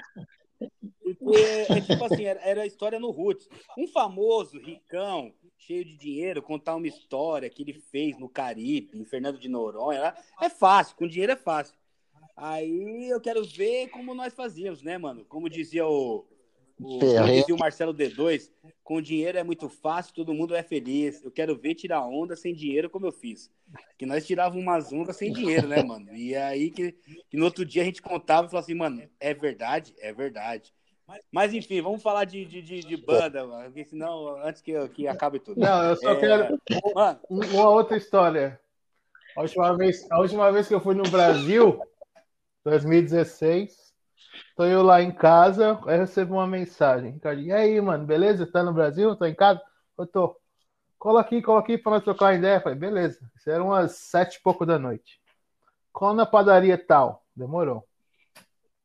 Lá vai eu colar na padaria, trocar ideia com o Ricardinho, com o nosso amigo Saritão. Na padaria do Portugal, amigo dele. Isso era às sete da noite. Ah, só, só, de, só abre um parênteses aí sobre o Saritão. O Saritão é o maior lixo do underground paulistano. Não, o Saritão, o Saritão ele é firmeza. Depois da segunda cerveja, ele quer brigar com todo mundo. É.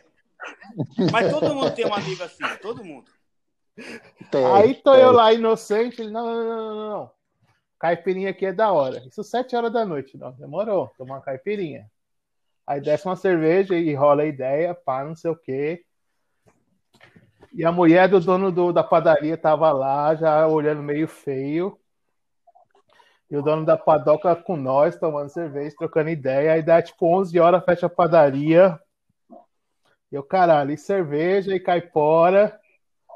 Eu sei, resumindo, a história era tipo a padaria abriu umas 5 horas, o maluco que abriu a padaria umas 5 horas, era 3 horas da manhã. Eu tava no. Eu tava no, na caçamba do Fiorino. Os caras me levando pra casa. Eu não sabia onde tava.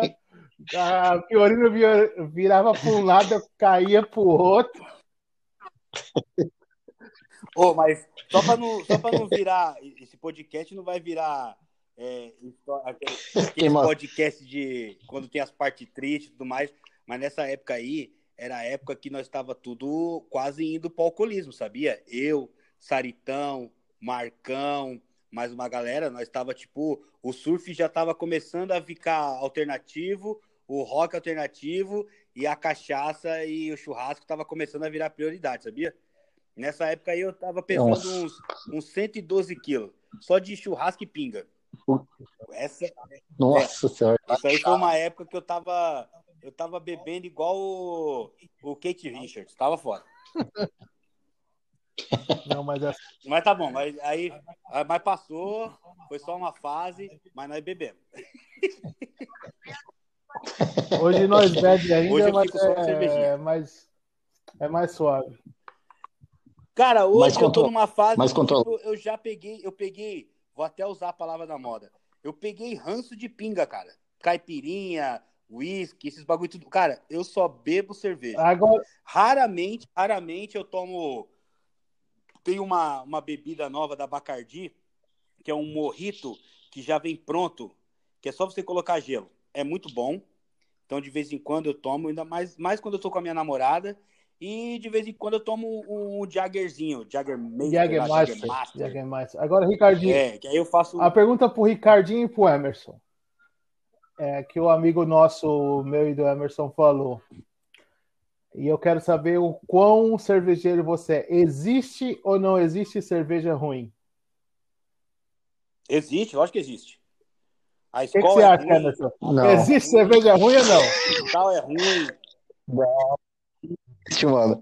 É ruim, mas é, é, é, pior ficar sem cerveja do que beber cerveja não, Eu tô com o Emerson, eu vou, eu vou falar o eu vou falar o nível para vocês que eu tô agora, sendo bem honesto. Eu aqui eu eu, eu tô eu gosto de tomar Heineken, eu gosto de tomar a Bex, a Coroninha. Aqui do lado aqui onde eu moro, Belém, tem uma cervejaria dos caras, os caras têm até uma loja de disco de metal na galeria 24 de maio. E os caras agora compraram uma, uma, uma choperia aqui do lado. Chama Heaven Beer. Eu tomo a cerveja dos caras tal. Então, assim, é o que eu gosto. Mas, nós já tomamos muita cerveja ruim na vida. Se, você, se eu falar para você assim, ó, se eu vou no churrasco, eu chego no churrasco só tem escol, eu tomo, cara. Lógico, eu não vou. Eu não sou esse nível de meter a mala e não tomo isso. Eu tomo eu vou, vai me dar dor de cabeça? Vai. Eu vou ficar puto? Vou. Mas eu tomo. Mas pra tomar, eu tomo. Tanto que, para não falar que eu sou mala e tudo mais, tem uma alternativa aqui no Brasil, que quem toma cerveja sabe, é uma cerveja barata, que se você deixar ela bem gelada, ela fica maravilhosa. Que é aqui, ó, vou até fazer comercial aí, depois a Antártica me manda o, o, o manda para nós aí o dinheiro. Aquela Antártica Sub-Zero, que ela custa, ela custa é o que eu bebo, mano. 1,99. Se você deixar ela bem gelada, bem gelada, cara, ela é tomável de boa. A Antártica, no Brasil, é, a Antártica é eu, eu não gostei. A Sub-Zero eu tomava igual água. Então, ela bem gelada, ela é uma é. delícia. Agora, por exemplo, Kaiser. A Kaiser é, não é não. cerveja, a Kaiser é tipo para matar você mesmo. A Kaiser, a, a intenção da Kaiser é matar o consumidor dela. Não, não dá. A Kaiser eu não. então... A Kaiser eu não. É que faz sempre que eu tô fora. Né? E pra falar a verdade, eu comecei a beber quando eu saí daí. Beber, beber de verdade quando eu saí daí. Mas a Kaiser nunca me desceu, não. Mas um amigo nosso, o Gabriel, fala que não tem cerveja ruim, não tem temperatura para cerveja ruim também, não. Você gosta de cerveja, do jeito que vem. Ou agora, Geleia, deixa eu te fazer uma oh. pergunta, aquelas perguntas bem de, de brasileiro que está aqui no Brasil e que acha que na gringa é tudo bom. E eu acho que também é, mas vamos lá. Aí em Portugal existe cerveja ruim? Ah, tem. Tem, mas, mas, tem o mesmo tanto, Geleia? O mesmo tanto de cerveja ruim que tem que aqui? É tipo, tipo assim, tipo assim vou dar um exemplo aqui de Portugal. E da Irlanda também. Tem um supermercado chamado Lidl. Você paga no litro da cerveja, um litro de cerveja, vamos dizer que você paga tipo 85 centavos. Tá ligado? Então, tipo assim, é. É. se você deixar ela bem gelada, ela desce. Não vai descer redondo, mas ela desce. Uh, mas eu tô num nível que, tipo, meu, eu lembro de um rolê em São Paulo, eu indo para Limeira, a gente parou num posto no meio da, da Bandeirantes eu tinha duas opções. Ou eu comprava uma caixa na época de Brahma, sem gelo, não, de Brahma gelada, ou com o mesmo dinheiro eu comprava duas caixas de skin cariol sem gelo. E o que, que você acha? Para onde você acha que eu fui? É lógico. Duas caixas skin cariol. Ave Maria.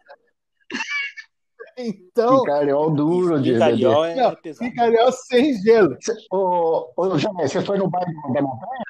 Você ia naquele bar da montanha? Show lá no bar da montanha? Kings Bar. Em Limeira?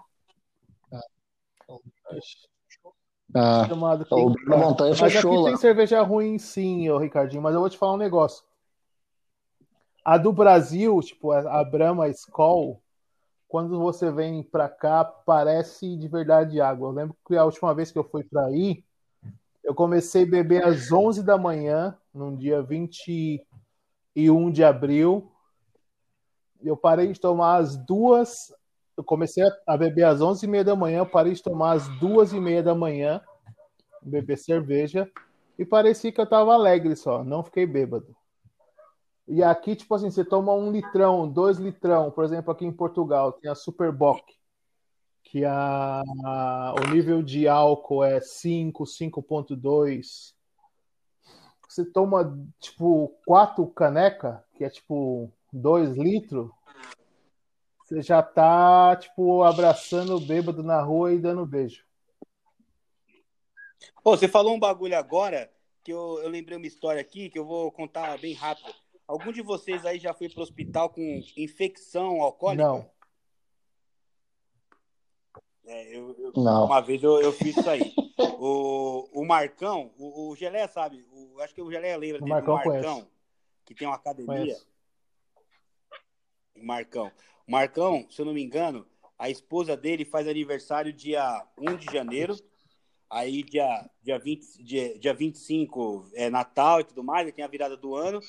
E, e eles casaram. O que, que o Marcão fez? O Marcão juntou tudo: aniversário dela, casamento e Natal. O Marcão comprou uma caixa d'água, daquelas de plástico, e alugou três geladeiras nossa. E comprou. Ah, ele deve ter comprado, sem exagero nenhum, uma 100 caixas de Nossa. cerveja. Aí ficaram. Eu fiquei. Eu, finado Claudião, oh. Do Billy Fajuto, que vai rolar no final aí, que nós vamos falar sobre Sim. ele daqui a pouco. Saritão e Marcão. Nós ficamos cinco dias bebendo. No quinto dia, eu quase desmaiei, que meu corpo encheu de, de, de sei lá, de brotoejo. Aí eu fui, pro, eu fui pro hospital, o doutor, eu só lembro do doutor perguntando pra mim, você bebeu muito nesses últimos dias? Eu falei, doutor, acho que faz cinco, faz cinco dias que eu tô bebendo e não bebo água. Ele falou, então tá bom, você vai ficar internado. Cara, eu fiquei internado um dia, mano, pra me desinfectar, porque meu corpo deu reação. Você acredita? Tóxico. Caramba, nem sabia. Ó, só pra você ter uma ideia, nós escutamos, nós escutamos as 500 mais daqui que aqui todo sim, final de ano ela rola sim, 500 sim, mais, né? Pelo menos umas 400, umas 450 músicas a gente escutou ao vivo sem dormir. Nossa! Mano, esse, esse, dia eu quase morri. Eu já tive uma época, eu já fui alcoólatra, mano. Eu tenho certeza que eu já fui alcoólatra e, e eu acho que não, mas eu já fui. Eu tenho noção. Hoje eu, eu sou. tenho noção. Hoje eu sou, mas eu acho eu tenho não. noção porque eu sei que eu sou gordo e alto, eu já penso. Se eu cair aqui, ninguém vai me carregar, então eu já paro antes. É. Eu, eu, eu, eu, eu, tive essa infecção. Eu nem sabia Por amor que próprio. existia infecção alcoólica, mas agora eu descobri. É, eu nem sabia também Mas disso vamos, daí. olha, vamos, vamos falar. É que assim, ó, se for contar todas as histórias mesmo, eu, eu é capaz de eu sair daqui preso, mas tudo bem. vamos lá. É, vamos falar sobre as bandas, que foi um bagulho legal que o Emerson falou. E, e já linkando com esse lance da padaria do Geleia. Ô Emerson, toda vez que a gente ia pra padaria tomar uma, nascia uma banda. Talvez eu já, eu já, tenha, eu já tenha umas 80 bandas que nasceram em, em padaria tomando uma. Mas as que foram para frente mesmo, que inclusive tem uma que tá para voltar agora, que é a Rapa Nui, que é uma banda de surf music. E a mais icônica, assim, do, do, do, do que rolou mesmo foi o Billy Fajuto. Billy Fajuto era uma banda de, de psychobilly, é, liderada pelo nosso amigo, finado amigo Claudião, corintiano, que morreu tipo Kishi, assim, ó. Um cara novo que teve um ataque do coração do nada. Do nada não, né? Porque o cara tomava. O cara só fumava eight e tomava. Mano, o cara levava café com leite pra balada. Sabe aquelas garrafinhas de pet? aqueles petzinhos pequenininhos? Mano, ele levava. Puta Uma vez a gente foi pro. San John, pro, pro Barracuda. Teve uma festa que o Mandinho, um amigo nosso, que é o vocalista da Rapanui, que é surfista, ele faz prancha de surf, fez uma festa no Barracuda, que na época era um dos picos mais da hora de São Paulo. O Claudião levou essa garrafinha de café com leite para ele, com essa garrafinha de café com leite pra balada. Na hora que ele sacou aquilo lá pra balada, quase que ele matou todas as mulheres que tinha do lado do- da, da gente lá, mas tudo bem. Cara, É. Claudião era foda. Inclusive, inclusive tem uma história dessa daí, daqui a pouco eu vou contar, antes dele morrer. E aí o Billy Fajuto, cara, era formada pelo Claudião, o Marquinho no baixo, o Bufão na guitarra, Bufão também um, um, um menino clássico que o Geleia conhece, Clássico do Itaí. agora acabou de fazer uma... É, o, o, o Bufão agora, Geleia, fez aquela cirurgia de estômago lá, tá ficando É, magrinho eu de novo. fiz, tem 10 anos, emagreci e engordei tudo de novo. Vai ser outro assunto. É, o Bufão. É, o, Bu- o Bufão tá. Já, já perdeu Eita, 30 quilos já. Então, na época, o, o Emerson, eu fui o, o, o hold e DJ da banda. Por quê? Porque nós pegamos um, um circuito que no underground paulista aqui é muito legal, e, e quem é do underground sabe, que é, são lugares muito legais de se tocar, que são em motoclube. O motoclube, ele tem aquela aparência, às vezes, daqueles roqueirão, fedidão, folgado. É tudo tudo verdade? mais, mas é o lugar... Ah, cara, até é. Mas é o lugar onde você mais é Não, bem o tratado, Emerson é de cara. motoclube, Ricardo. se- Ah, é, tô ligado. O Emerson tem uma... Sou. Como que é a sua moto mesmo, Emerson? A Shadow 600. Tá um ano. Não, mas Cara, logo mais coitado. bota na estrada de novo. E os motoclubes, cara, são um dos lugares mais legais de se tocar, cara, porque os caras te tratam como banda grande mesmo. Você chega lá, to- pelo menos todos os motoclubes que nós tocamos, a gente tinha camarim, tinha cerveja de graça, churrasco de graça. E, na época, pode parecer mó besteira, mas nós, nós, nós criamos um lance em que, antes dos shows, eu, eu era o DJ da banda. Então eu ficava tocando um som pros caras. Tipo assim, ó, a gente levava instru é, aparelhagem, mixer e os caralho. E eu fazia tipo uma discotecagem antes dos shows, cara. A gente tocou nos, sem mentira nenhuma, uns 30 motoclube e, e fizemos um circuito bem legal na época também, que foi os circuitos do, do Céus. O Céu é o, o projeto da, da, da, da- época da prefeita Marta, que era tipo um, o céu é tem, quem é da zona leste conhece o céu. Sim. Gelé sabe o que, que é. O céu é um, um, complexo de que dá para a periferia é, opções de fazer cursos muito foda de fazer natação Da, do, da tudo que a Playboyzada, tudo que a Playboyzada parte... tinha em relação a equipamento foda, academia, é, piscina, no meio da periferia, lá no meio dos pobres que só tinha barro e, e arame na Havaiana para curtir, você tinha acesso, tá ligado? Exatamente. A, a, Marta, ela, o pessoal pode falar o que quiser da Marta Suplicy, os caralho, mas para periferias de São Paulo, ela foi uma mina foda. Ela, ela é uma, foi uma mina que. Uma, uma, uma prefeita que fez amigos meus que nunca tocaram no Marshall tocar no Marshall. O, o baterista, baterista que nunca Nossa. tinha tocado um prato Shine, tipo tocar com Shine, pedal duplo e os caralho, com mixagem foda, num palco foda. E nós fizemos o circuito de rock do, do céu, cara. Eram cinco bandas. Nós, o Billy Fajuto, uma banda que até hoje tá nativa, que é muito foda, que é Pacto, o Pacto. Eu vi umas duas vezes lá no... Na Casa de Cultura de. umas três vezes na Casa de Cultura do Itaim. Sim, então, o Pacto. E tinha mais umas duas ou três bandas lá que eu não vou lembrar agora. Ah, tinha a banda do Lereca também, o, o Catados, e foi do caralho. E a gente lançou esse esquema aí, cara, de fazer o, o som, tipo, levar DJ pros rolês. Cara, eu nunca fui tão bem tratado nos lugares como esse ano. Isso aí deve ser 2000 e... 2012, 2013, alguma coisa assim, cara. Foram dois anos muito incríveis. Aqui a gente ia de busão para os lugares de trem, levando bateria, baixo, prato, tudo no colo, mas quando a gente chegava nos picos, cara, a gente se sentia banda grande. E, cara, nesses picos, cara, teve tantas histórias. E o Billy, que nem você me perguntou se eu já tive banda, né? Eu tô contando essas histórias porque inicialmente eu era o DJ, o, o hold da, da, da, banda, DJ, e depois eu teve um tempo que eu fui o vocal do Billy Fajuto, mas ouvindo a minha voz, vocês entendem porque não deu certo, né? E, e o Billy Fajuto, cara, tinha um, um, um lance especial que era o Claudião, todo feio, banguelo no vocal, Marquinho no baixo, Bufão na guitarra, e tinha a Shirley na bateria. E a Shirley era uma, uma ruiva, né? Baixinha, com dois pares de seios gigantescos, pareciam duas melancias.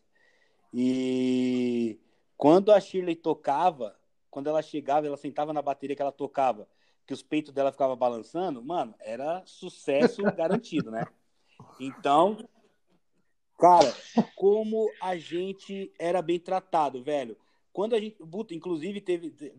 Mano, tem tanta história aqui, mas vamos lá. Vou contar duas aqui que foi bem rápido do Billy Fajuto, já que o Hermes perguntou de banda.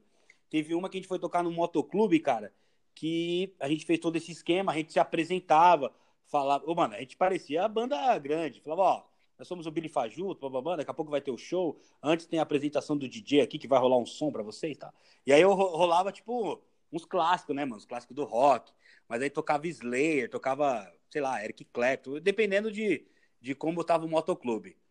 Na maioria das vezes, o motoclube é aquele roqueiro mais clássico de Kiss FM, né? O cara quer ouvir, sei lá, de Purple, blá blá blá. E nós tocávamos. E nesse especial que a gente foi tocar, que foi em Suzano, cara, num buraco em Suzano, nós demoramos umas duas horas para chegar lá. Mas quando nós chegamos, era um sítio muito foda. Um sítio. Os caras. Ó, a gente foi tão bem tratado que os caras tinham era um sítio que tinha lugar para fazer acampamento. Os caras separaram cinco cabanas para nós. Muito, os caras separaram um quarto de camarim com banheiro, com coxinha, risole, é, uísque que eu nem bebia, é, fogo paulista e os caralho, blá, blá, blá. E nessa porra dessa festa, cara, tinha um, uma bebida que eles vendiam lá, que era um clássico deles, que era uma pinga com mel dentro do bambu. Oh. É sério? Ah, é. Do interior, todo do interior tem isso aí. Caralho, é, lá em Mogi Guaçu tem muito isso aí, aí velho. Eu sei que é o seguinte, mano. Pinga com mel no foda. Eu comecei a fazer a discotecagem lá e tinha um cara do motoclube que era um dos caras mais clássicos do motoclube e eu não sabia. E o cara tinha perdido uma perna. E o cara tava com, com, a, com, a, com, a, com as com as muletas lá, tá ligado? E o cara era um cara, tipo, aqueles roqueiros clássicos, mas que já ia, ia, ia em muito show, muito show. E todo som que ele tocava, que eu tocava, ele, mano, ele vinha mancando com, a, com, a, com as muletinhas. Ah, isso aí eu lembro, isso aí eu lembro. Eric Clapton, Eric Clapton, 89, eu vi isso aqui no Brasil, 89, 89. Toma uma pinguinha pra você, toma uma pinguinha pra você, você é bom, você é bom. Aí eu tocava o Slay, ah, Slay, Slay, Slay 93. Eu vi, no, no, sei lá, toma aqui, uma pinguinha pra você. Mano, eu sei que quando começou o show do Billy Fajuto, eu já tava louco. Louco. E quando o Billy Fajuto entrou no palco, mano, eu juro por Deus, eu tenho essa cena até hoje na minha cabeça.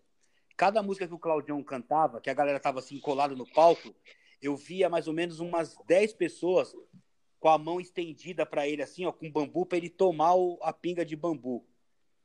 Mano, eu sei que nós ficamos tão louco, tão louco, que o show durou umas três horas mais umas três horas assim, e todo mundo louco. Aí o que, que eu fiz? Eu comecei a virar tipo a bailarina do Billy Fajuto. O Billy Fajuto cantando, e eu subi nas caixas de som e comecei a dançar, fazendo a coreografia das músicas. E eu pensei, eu pensei que o cara ia me matar. Mano, no final da noite, eu, o Claudião e a Shirley tava dando autógrafo pros caras, mano. Vocês imaginam um bagulho desse? O, o Claudio é o vocalista, a Chile por causa dos peitos e você por céu, causa dos seus passinhos. Foi o bagulho mais louco do mundo. Eu, eu, nunca vi aquilo na minha vida. Aquilo foi uma. E tinha umas 300 pessoas no sítio, mano. Eu nunca vi uh, aquela loucura. E Caraca. aí, cara, esse foi. É, o Iacanga, é. E aí, esse foi o Billy Fajuto, cara. Isso é só uma das histórias do Billy Fajuto. O Billy Fajuto foi uma banda que virou. Então, na verdade, as bandas que eu, que eu posso falar é que eu fui o. Eu, sou, eu, eu não sou baterista, né? eu sou um cara que brinca na bateria. Então eu toco surf music na Rapa Nui, que tá para voltar, e fui vocalista por pelo menos um mês da, da Billy Fajuto, mas eu tenho muito mais histórias como hold com a Billy Fajuto do que mesmo com, com a Rapa Nui. E. Só, só... Não, não, essa. Pode é terminar, pode terminar do assim, A gente lembra história, e como isso aqui é um papo técnico, tá ligado como que é boteco, né? A gente fala, fala, fala e fica lembrando as histórias, que às vezes, às vezes, às vezes pode não parecer tão engraçado. Mas quando eu lembro da hora e da situação e como foi. E, e, e na boa, e na boa. É, Dá risada sozinho. Do mainstream e tudo mais. Só que quando você vai tocar num lugar que você é tratado um pouquinho melhor, na moral, é muito louco isso aí, cara. É, então, só queria lembrar que o Dodoro fica tirando saco. Eu também fui road da banda, né, do, do Guaçu lá, do DOR. Aí ele fica tirando os road, mano. Então chupa aí, Dodói. Oh, que o cara também, o nosso entrevistado também é, é famoso road. Road dos pobres, né? Porque nós não ganhava porra nenhuma. Era só de levar os instrumentos pesados mesmo. Não, mas o o palco lá e... E, e beber ter a, e ter a satisfação de ver a galera tocar. Essa era a ideia. De, de vez em quando Puta, ficar dançando cara, em cima dancei, das caixas mano, de som. Dancei e foi foda. É bom você ser amigo de Roger que você entra no show de graça. Cara, o, o bom na, na, época era o contrário. É. De ser amigo da banda. De graça, né? Dava alguma coisa pra você, né? O cara, tipo. É aquilo, né? É. Mulher de. Sem preconceito nenhum, mas mulher de motoclube é meio pesado, né, mano? Mas depois de umas pingas na cabeça lá, eu já vi um, um, uns negócios virar Gisele Bündchen, não tava nem aí.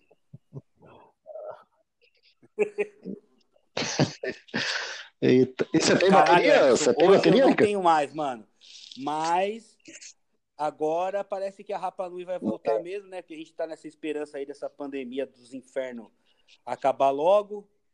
O... Porque assim, a Rapa Nui acabou porque o Mandinho teve problemas matrimoniais e o buf...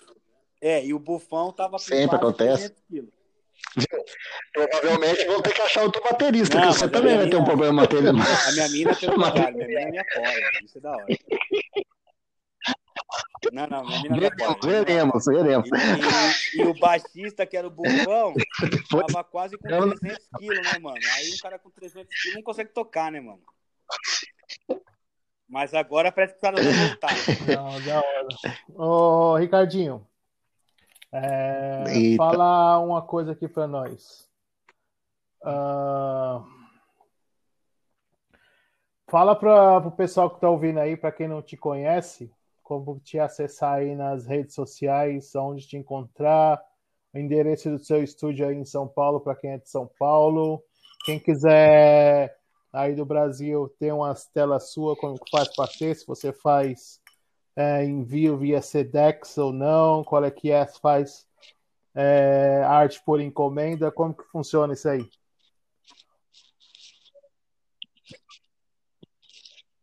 Inclusive, fala né, do, do novo ateliê que você vai é, abrir uma, e tal, né? Também, já aproveitando. Eu acho que esse podcast foi o que, mais, o que vocês mais falaram bosta na vida, né? Que só tem poder.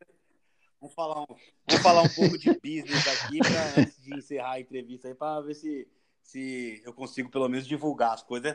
Senão minha mulher vai me matar. Vamos lá. É... Não, eu falo assim também parece que minha mulher é ruim, né? Pelo contrário, ela vai rachar o bico, mas eu tenho que falar dos nossos trampos, né? Bom, aqui em São Paulo, é, é o que eu falei para vocês, é o meu trampo, né? Que é o, o estúdio de tatuagem, que fica aqui no bairro do Belenzinho.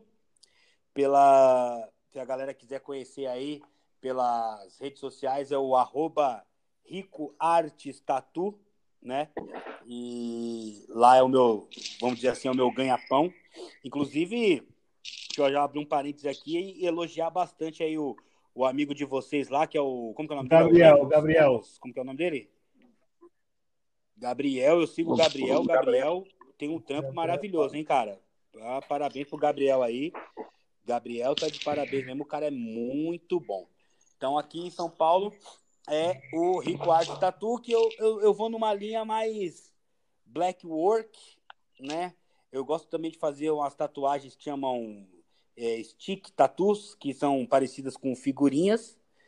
E na verdade, por mim, se eu pudesse, eu só faria logo de banda e, e onda e peixe, né? Mas não dá, tem que fazer os bagulhos. Mas falando sério mesmo, eu tô tentando, assim como todo artista, eu tô tentando ir para uma linha mesmo em que eu só consiga tatuar ah, os meus desenhos próprios. É meio difícil, é difícil. Até porque a gente que trabalha, que é autônomo, né? Que esse é um dos meus ganha-pão, é, a gente precisa Sim. pagar as contas, né? E às vezes trabalhar só com o que você quer é meio difícil. A galera do lado comercial, a galera quer umas coisas mais que estão na moda, mas eu estou tentando ir para esse caminho aí de só fazer o que eu gosto no ramo da tatuagem. Espero que eu consiga, mas por enquanto a gente ainda tem algumas coisas que eu não, não curto mesmo, e, e, eu falo sem problema nenhum. Tem umas coisas que eu nem manjo muito, que nem realismo já não é muito minha praia. Então, quem entra no meu Instagram já consegue ver mais ou menos a linha que eu sigo. E no, no lance da arte, cara, como eu contei para vocês, eu nunca parei de pintar, né? Mas como a tatuagem ela acaba ocupando um pouco mais do seu tempo, aí agora tem a rádio também, então eu acabei deixando as artes um pouquinho de lado. Mas, há oito meses atrás, eu conheci a dona Fernanda, né? E a Fernanda é uma, uma mulher maravilhosa e que, pro lado do business, ela é foda. A Fernanda ela é uma empreendedora nata. Então, esse novo projeto que eu estou começando agora com a Fernanda, na verdade, se chama Paluar Arte, que vem do havaiano Paluar, que é, na verdade, significa em dobro, juntos, né? Então, tipo, eu vou fazer a parte artística e a Fernanda vai meio que dominar, vai meio que comandar a parte financeira, a parte de divulgação Sim. do Paluá. E eu tô começando, eu fiz, comecei um quadro já e tô fazendo uma linha de quadros. Então serão, eu vou lançar uma coleção a cada, eu vou tentar, né? Lançar uma coleção a cada mês. Essa primeira coleção serão com três telas o nome da, da coleção é uma coleção chamada Inside, que é um lance mais. Ah, cara, tipo, por causa da quarentena, de ficar muito tempo em casa e tudo mais, é, eu quis retratar algo mais interior mesmo, o, o, sentimento que a gente está vivendo, né, cara? Intimista. Aquela coisa meio de ficar em casa, de ser autônomo e não saber como que vai ser o dia de amanhã, sem trampo, volta ao normal, volta para coxa, a pandemia pegando alto, vacina que vai, vacina que vem. Então, acho que essa primeira coleção Inside, ela tá saindo um pouco mais, vamos dizer assim, um pouco mais sinistra, né? Um pouco mais desenhos um pouco mais pesados, mas eu não vou perder a minha característica. Eu vou fazer, eu gosto de fazer lances mais tropicais, mais assim ligados ao surf, à música e tudo mais.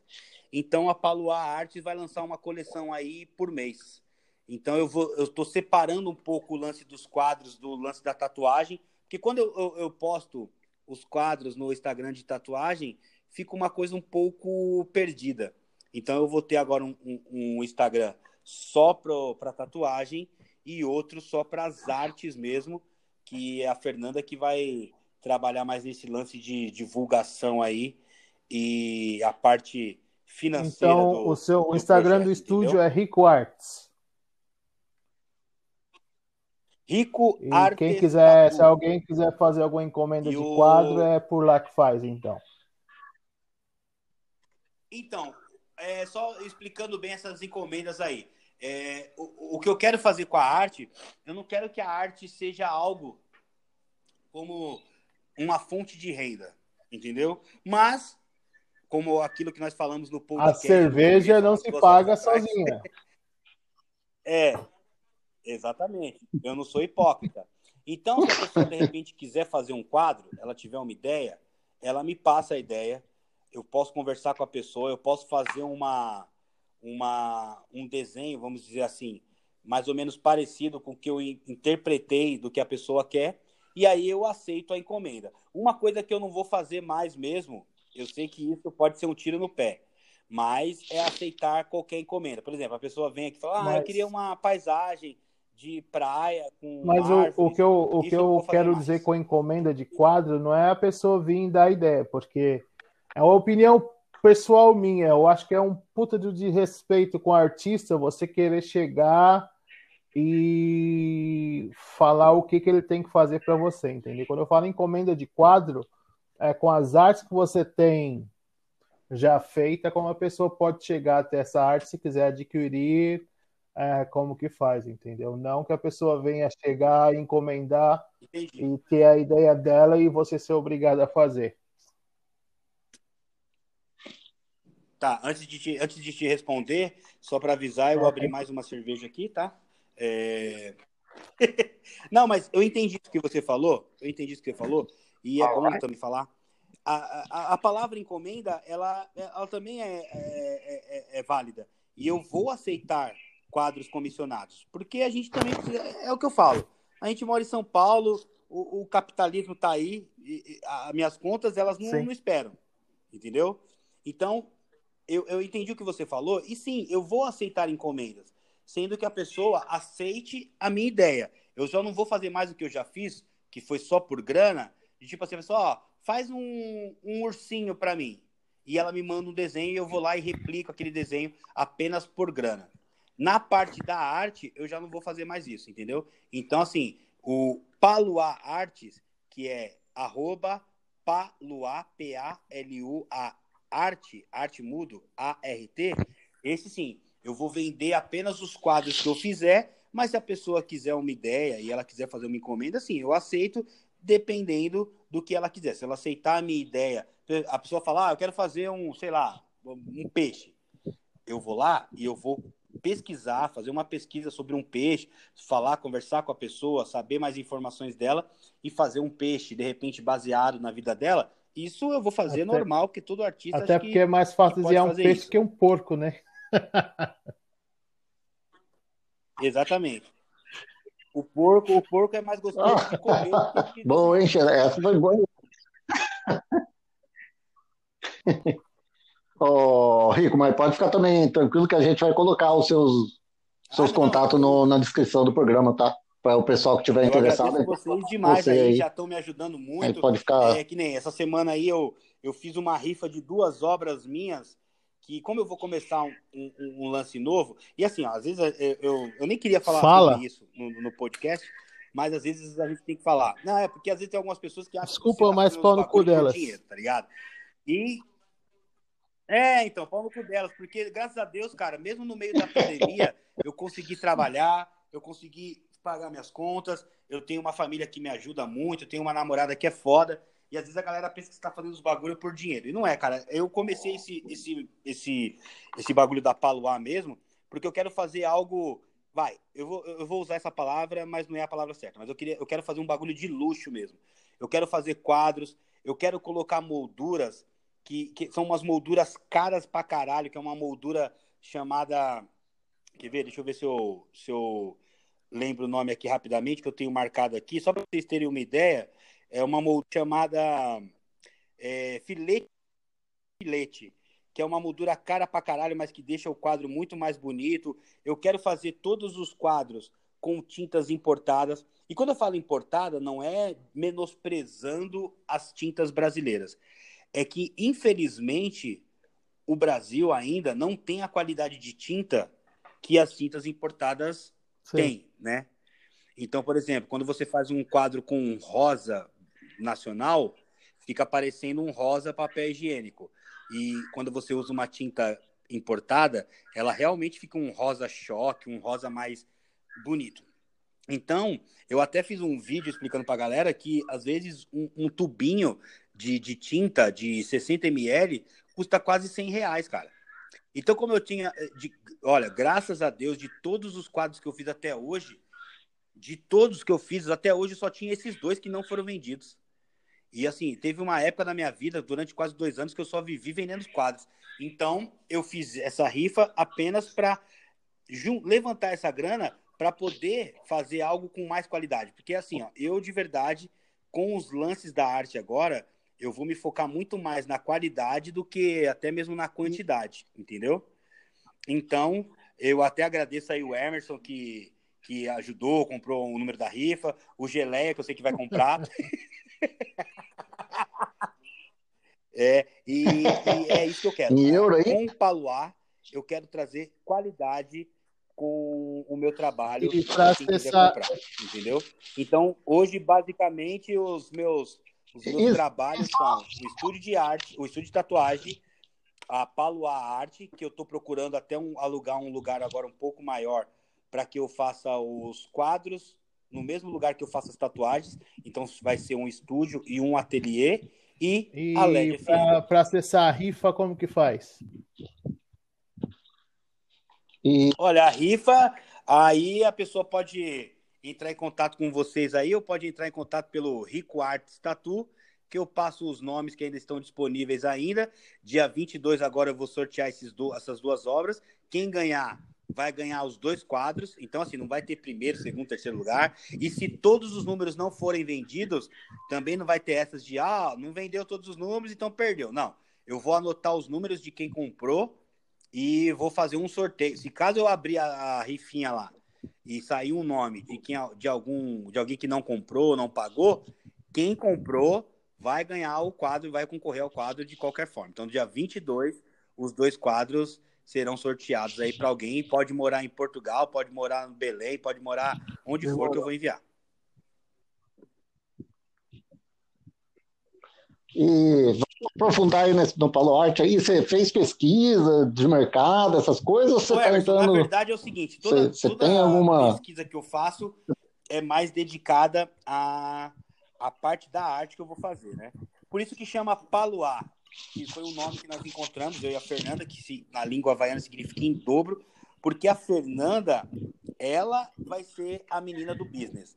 É ela que está vendo isso, essa parte de divulgação, essa parte de. Toda, tudo, ó, tirando a parte da pintura, todo o restante é com a Fernanda, entendeu? Porque a é Fernanda, ela, é uma, é, inclusive, a gente até. Às vezes eu até tenho que puxar um pouquinho a orelha dela, porque a Fernanda é uma orcaholic. A Fernanda trabalha demais. A Fernanda é que nem o Julius. Só que o Julius tem dois empregos. A Fernanda deve ter um cinco. A parte do vagabundo, a tá parte do vagabundo é com então... você e a parte do trabalhador é com ela. Exatamente. Fora que é, fora que ainda nós. É um, é um casal é, perfeito. Eu vou até falar em primeira mão aqui.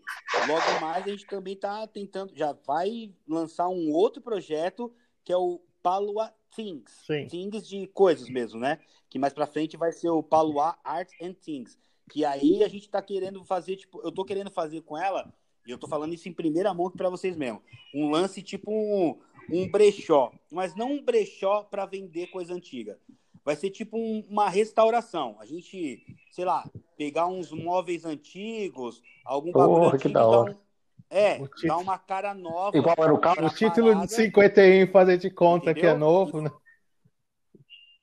Pegar o título de 51 Isso, fazer de conta que é mundial.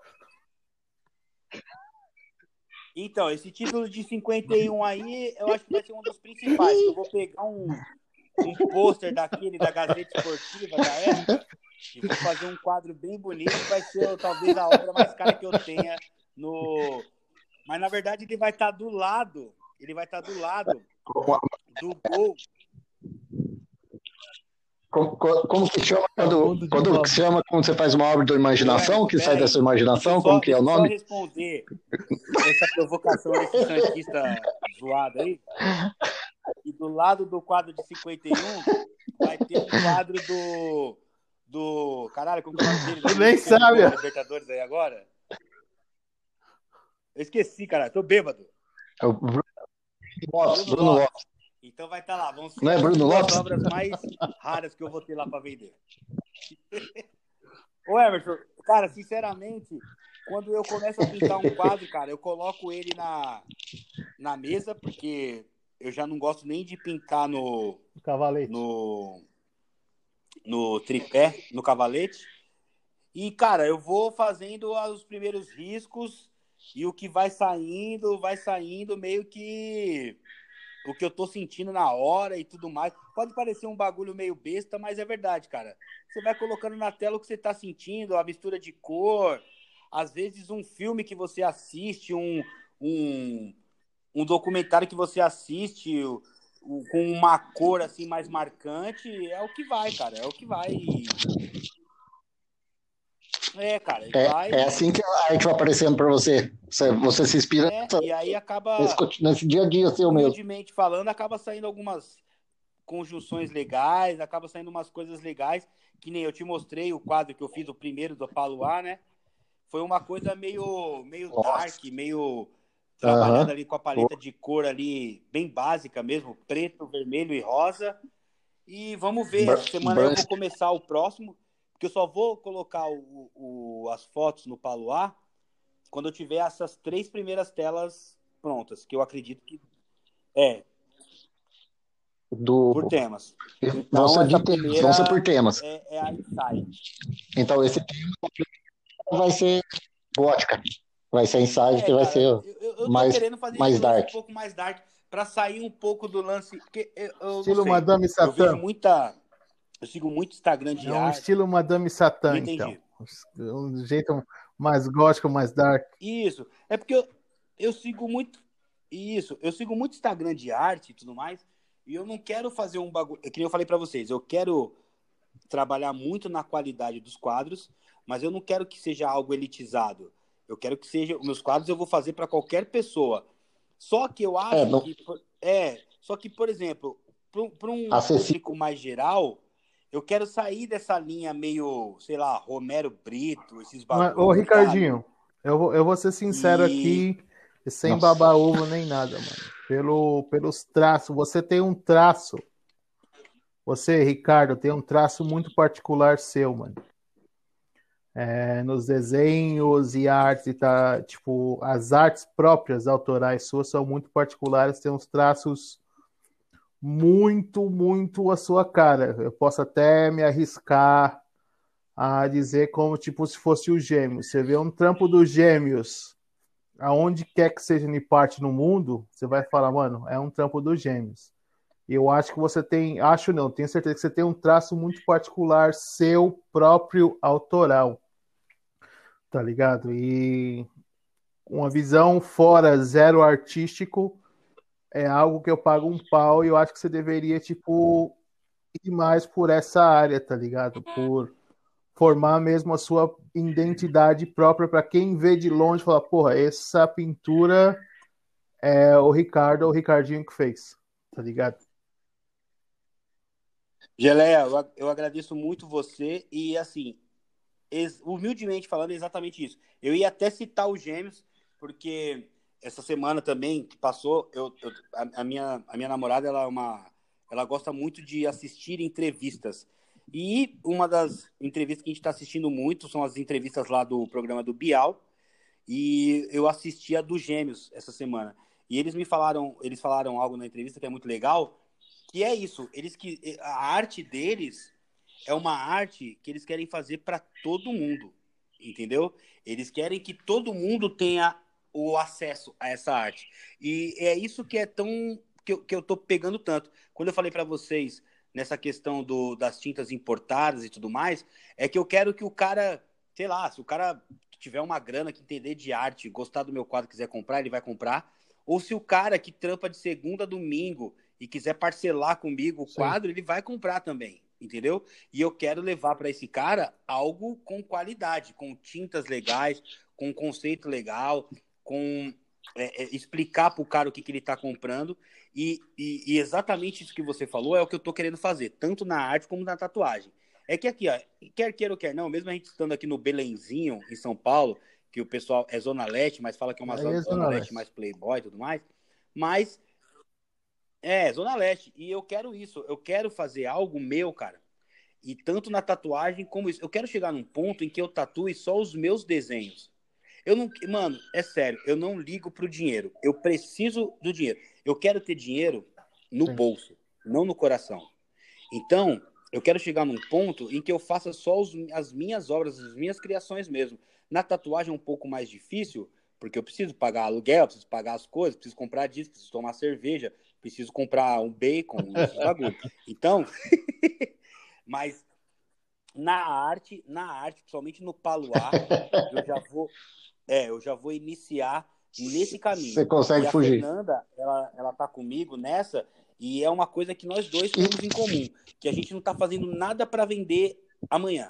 A gente quer fazer algo com qualidade, que quando vender, a gente venda com qualidade e que a pessoa receba com qualidade também. Então a gente está fazendo um monte de coisa para ser bem legal mesmo de verdade, entendeu? E eu agradeço aí o que você falou e, e que bom que você tem essa visão, porque o, o que eu quero é essa visão.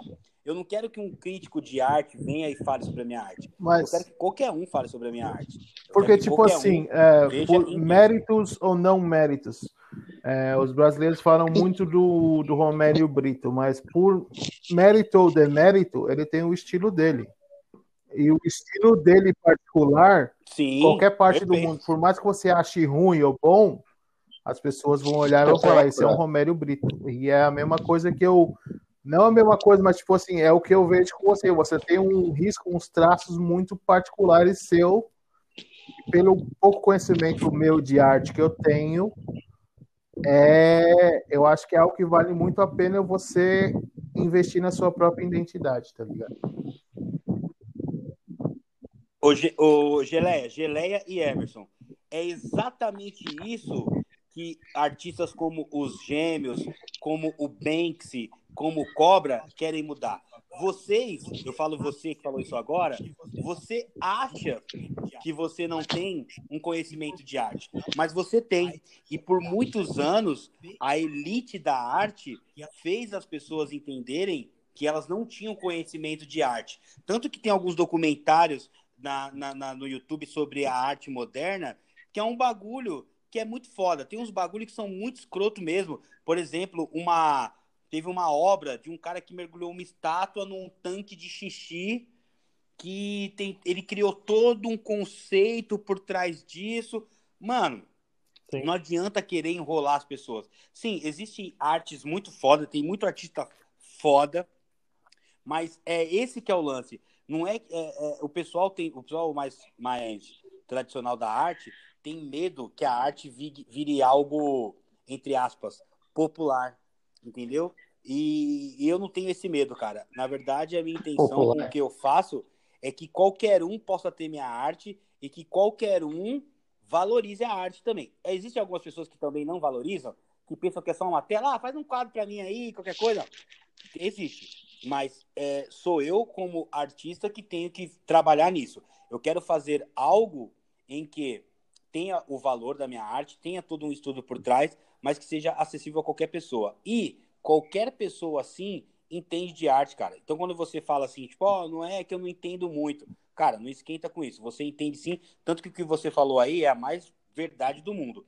O Romero Brito, eu acho, eu, eu particularmente, acho as artes dele muito zoadas. Mas é o estilo dele.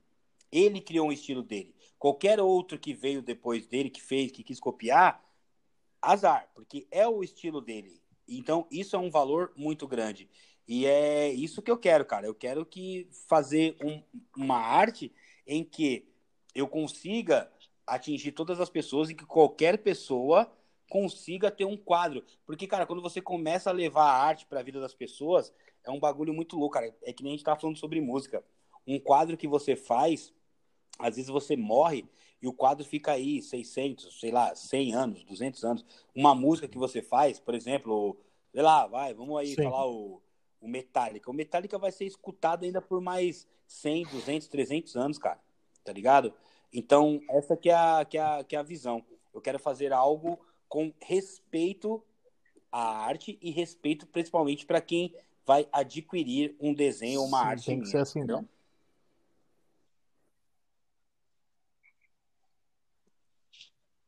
O... É, Ô, Rico, e daí no começo do programa você falou 1% de, de, de dom, né? E o resto é estudo, dedicação. Nesse novo conceito que você está fazendo Ué, seu aí, você voltou verdade, a estudar? Como que você tá... por ter feito essa pergunta. Vai levar verdade, esse follow-up aí. Né? Só que é... eu sempre, cara, eu vou atrás das coisas que eu quero e tudo mais, sem deixar a, a, minha característica. Mas estudar é uma coisa que você sempre tem que fazer. E quando eu falo estudar, não é às vezes só você pegar e fazer um curso. Que nem eu tenho cursos que eu ainda quero fazer em algumas escolas, que nem tem uma escola agora que está bombando na internet, chama Doméstica, que ensina muita coisa. Eu ainda quero fazer um curso muito forte, muito foda na Escola Pan-Americana de Artes, que é um curso de ateliê de arte, não é sobre a arte, é sobre o ateliê, como viver no ateliê. É muito importante. Mas, cara, sabe o que é estudar para mim? Estudar para mim é, é, ouvir um. é assistir um documentário que você me manda, por exemplo, do Bad Brains, é ouvir um som, é um documentário que eu assisto, é um, um, lance que eu vejo, é tudo, cara. O estudo Exatamente, o estudo é você estar tá tomando uma breja com seus amigos e rola uma ideia e um cara fala uma coisa e um fala outra, entendeu? Esse, essa, ó, vou, vou falar uma coisa besta. Como eu disse, minha namorada é ex-modelo, já morou em vários lugares do mundo. E essa semana nós assistimos, estava passando na televisão, e a gente começou a assistir Sim. aquele o Diabo Veste Prada, né? E tem uma parte do filme que é muito legal, que a, a, a secretária que ela contrata lá meio que tira uma, uma onda do mundo da, da moda e a mina, mesmo na maior arrogância dela, ela fala: você acha que moda não é importante, mas tudo que você veste, nós mesmos, cara, quando você bota um tênis, quando você bota uma camisa, seja qual for, você compra uma bermuda mais larga ou um Nike cano alto, mano, no, no nosso caso, a gente Sim. já lembra do Anthrax, que foram os primeiros metaleiros headbangers a usar bermuda, ou lembra do Sepultura nos anos 90 que usava as calças jeans com aqueles Nike cano alto, Sim. os Converses altão. Então a moda, mesmo que você ache que você não está na moda, mas até uma bermuda de surf que você usa, uma camiseta que você usa, teve todo um processo por trás daquilo até chegar nas suas mãos. E a arte é a mesma coisa, entendeu? Então o estudo que eu faço, na verdade, é isso, cara. É o dia a dia, é ver vídeo, é ver... o YouTube. Olha, a gente, a gente que eu falo, a, a, até a, a, juventude, nós mesmos, a gente tem uma arma muito poderosa na nossa mão que, é, para mim, é uma das armas mais fodas do mundo, que é o YouTube, cara. Eu já aprendi técnicas de tatuagens que eu já ouvi nas antigas, que era segredo dos maiores tatuadores, os caras ensinando no YouTube, mano. Por isso que eu falo para você, Emerson, que a gente até conversou isso essa semana. O dom é 1%, 99% é técnica é estudo e é você ir atrás, cara. Hoje em dia, com o YouTube, mano, dá para você aprender muita coisa foda. Claro, eu, eu sou um privilegiado que eu tenho tempo. Como eu sou autônomo, às vezes eu posso, a uma hora da tarde, tá assistindo um documentário de três horas. Às vezes o cara que chega 10 horas da noite em casa, cansado do trampo, não consegue assistir. Mas o YouTube hoje, para mim, é a minha. Por exemplo, se você falar assim para mim, você assiste televisão? Assisto. Assisto o canal off, assisto o History Channel pra caralho, lá o Desafio Sob Fogo, mas a minha principal. O meu principal programação em televisão hum, é o Ô, Rico, YouTube. Para terminar aqui, é, eu vou te fazer uma pergunta em três. Uma banda. Certo. É, não. é o, ba é o bate Em três, da, quatro ou cinco, quase, quase isso. Eu quero que você fale para nós. Também, mano, já estamos quase há três horas falando aqui. Caralho, eu só, tá eu só tô indo porque eu da, a, amanhã tem que acordar às sete horas da manhã aqui e tá, tá dando minha hora de, de naná já. Olha, desculpa, desculpa meter a mala para você. Eu sei que você tá indo porque você vai trabalhar. Eu estou indo também, porque daqui a pouco eu vou ver o Palmeiras ganhar mais um título. Mas tudo bem, vamos lá. Vamos lá. É, eu quero que você responda direto e reto. Uma banda, uma música, uma onda e um jogador de futebol. Então vamos lá. Uma banda. Vai, rápido, ser rápido. Sublime. Uma música. Cemetery Gates, do Pantera, que foi aonde acabou com a minha vida todinha. Foi ali que fudeu com a porra toda mesmo. Quando eu ouvi Cemetery Gates pela primeira vez. Eu ouvi, não. Vi o clipe na MTV. Eu falei, cara, é que essas porra de bagulho de Pantera aí? Que porra é essa aí? Que porra é essa aí? Fudeu com a minha vida todinha. Uma onda eu vou falar uma onda que eu ainda não Não, eu vou falar a onda, é a onda do, do seu sonho, que você dorme, acorda e fala, eu tenho o quê? Pipeline. Havaí, Havaí, pipeline. Tanto se eu catar ela ou se eu morrer dentro dela, não tem problema. Um jogador de bola, independente de ser e... Palmeiras ou não, jogador de bola que você viu, que você fala, mano, se eu, se eu vivesse uma nova vida, eu queria ser esse cara. Bom, eu, eu não queria ser esse cara, mas como jogador de futebol, eu vou até falar o nome dele inteiro, completo. Edmundo Alves de Souza Neto. Demorou, Edmundo demorou, demorou. pelo Palmeiras. Que é isso. Ô, Rico, por, por de minha parte aqui, mano, eu agradeço o seu tempo aí. A conversa foi da hora. Eu nem sou um dos principais aqui do canal. Os caras me chamam, eu sou intruso aqui. O Emerson tá com essa ideia da, da hora aí de trocar ideia. E se você tiver recado para mandar para alguém, que você queira deixar aí, alguém que você vem em mente, mandar um abraço, um beijo, uma perda de mão.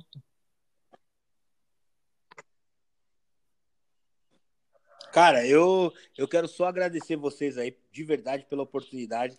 Eu levo muito a sério. Eu sou muito desses aí que a gente segue um monte de, de galera que a gente gosta, os famosos. Eu mesmo, eu sigo uma pá de surfista, skatista, artista, tatuador, gente famosa que eu curto, mas eu acho que o lance mais importante, cara, nessa, nessa pandemia, e é verdade mesmo, não é besteira não, é você apoiar o, o seu amigo, quem tá do seu lado, quem tá começando algo legal. E como eu falei pro Emerson, a gente vê uma pá de famoso aí fazendo podcast, que nem eu vejo o podcast agora, eu tô vendo muito um podcast que é podcast traduzido, que é lá da gringa. Então, esses dias eu vi umas entrevistas do Mike da Tyson, hora. do Terry Crews lá, o, o, o Julius, tá ligado? E os caras são foda, mas a gente conhece muita gente foda também que não é famoso. Só não é famoso, porque é tão foda quanto esses caras ou até mais, tá ligado? Então, eu, eu, eu participei aqui desse podcast com vocês com muito respeito mesmo, com muita seriedade. Muito obrigado pela oportunidade. O que o Emerson está fazendo aí é muito legal. Aproveitar aqui e agradecer o Emerson pela oportunidade, pelo presente que ele me mandou. O Emerson me mandou um presente muito foda aí do a telha do malucão lá do. Como que é o nome dele, Emerson? Chicão lá que eu. Chicão, é, Chicão então, eu, só, eu, só, não coloquei no estúdio Chicão, ainda porque. Chicão, nós ainda dá entrevista para nós também. Sete dias aí, tá devagar lá no estúdio lá. No, eu só tenho tatuagem agora sábado, então eu ainda não fui no estúdio, mas eu vou levar para lá pro estúdio. E muito obrigado mesmo pelo presente, pela, pela oportunidade de estar participando com vocês aqui. Logo mais, espero quando o Geleia vir participar, vir fazer uma visita aqui para São Paulo, a gente dá um jeito de, sei lá, o Emerson vir para cá também e a gente fazer uma entrevista lá na rádio. Então, assim, muito obrigado mesmo pelo espaço. valeu mesmo. E, cara, continue nesse lance aí, cara. Dê espaço mesmo para quem tá começando, porque uma. Eu, eu, eu vou só citar um, o, o, o Flow, porque eu gosto muito do Flow. Uma ideia dos caras lá boba e tudo mais, hoje os caras são maiores do Brasil. E não significa que vocês também não possam ser. E se continuar com essa ideia de papo de boteco, que a gente sabe que é onde existem as maiores histórias, que é onde tem os bagulho mais louco do mundo. Tudo bem que tem umas que a gente não pode contar. Mano, vocês vão longe aí. Demorou, é demorou, Rico. É que se a gente contar não, tudo aqui, longe, é capaz a gente até ser preso, né, mano? Ah, filho, dependendo do que nós contar aqui, a, a, Polícia Federal vai atrás de você em Portugal. Cada um com seus problemas. Mano, valeu mesmo. Ah. Mas muito obrigado mesmo, cara. Valeu. E pra mim, é deportado na hora. média nenhuma.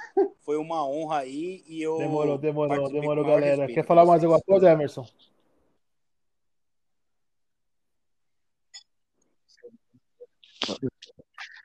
Vini só junto. Não, só agradecer também o Rico aí, velho. Falar que agora vai tocar a é, música da banda dele, né? Depois ele pode falar aí. E também agradecer o. Putinha.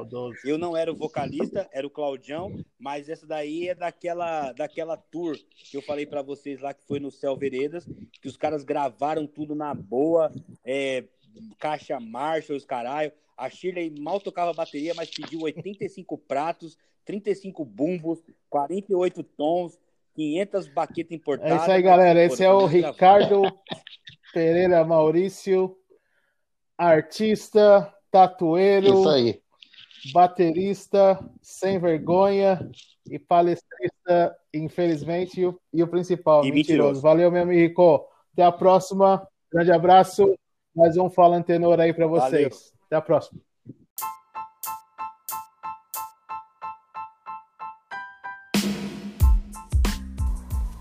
Fique agora com a música do entrevistado.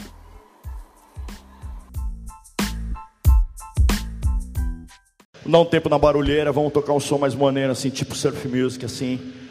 Ninfetinha putinha.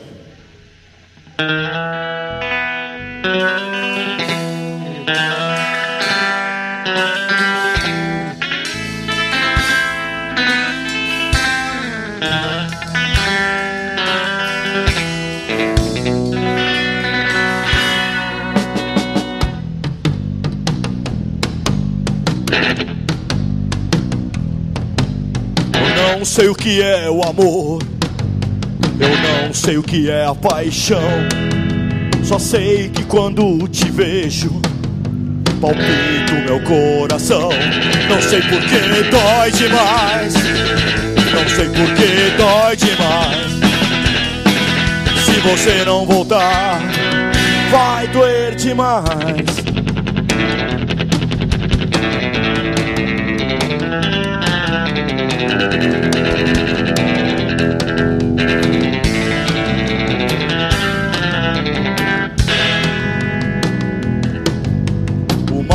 Te ver despida num amasso a meia luz.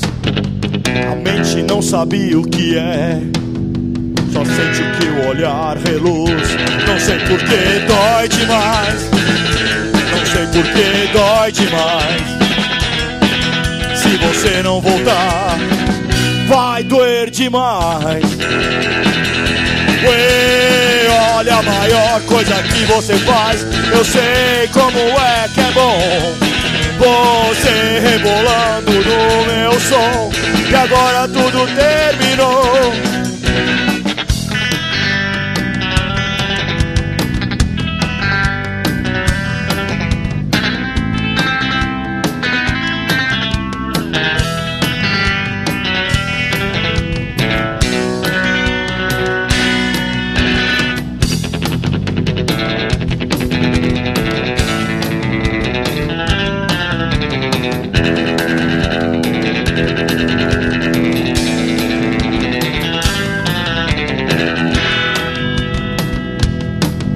Você disse que eu não sei, disse que eu não sei te agradar, disse que a melhor forma pra mim não poder te fazer chorar. Não sei por que dói demais, não sei por que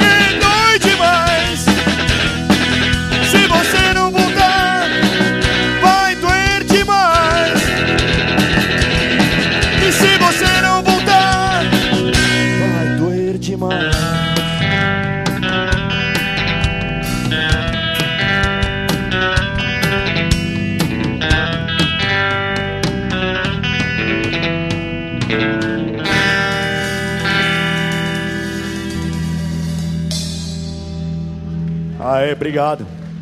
Romântico, romântico. Lembrando que se você quiser entrar em contato com a gente para mandar suas críticas, opiniões e informações, mande um e-mail para falantenor.gmail.com. Fique em paz e até a próxima!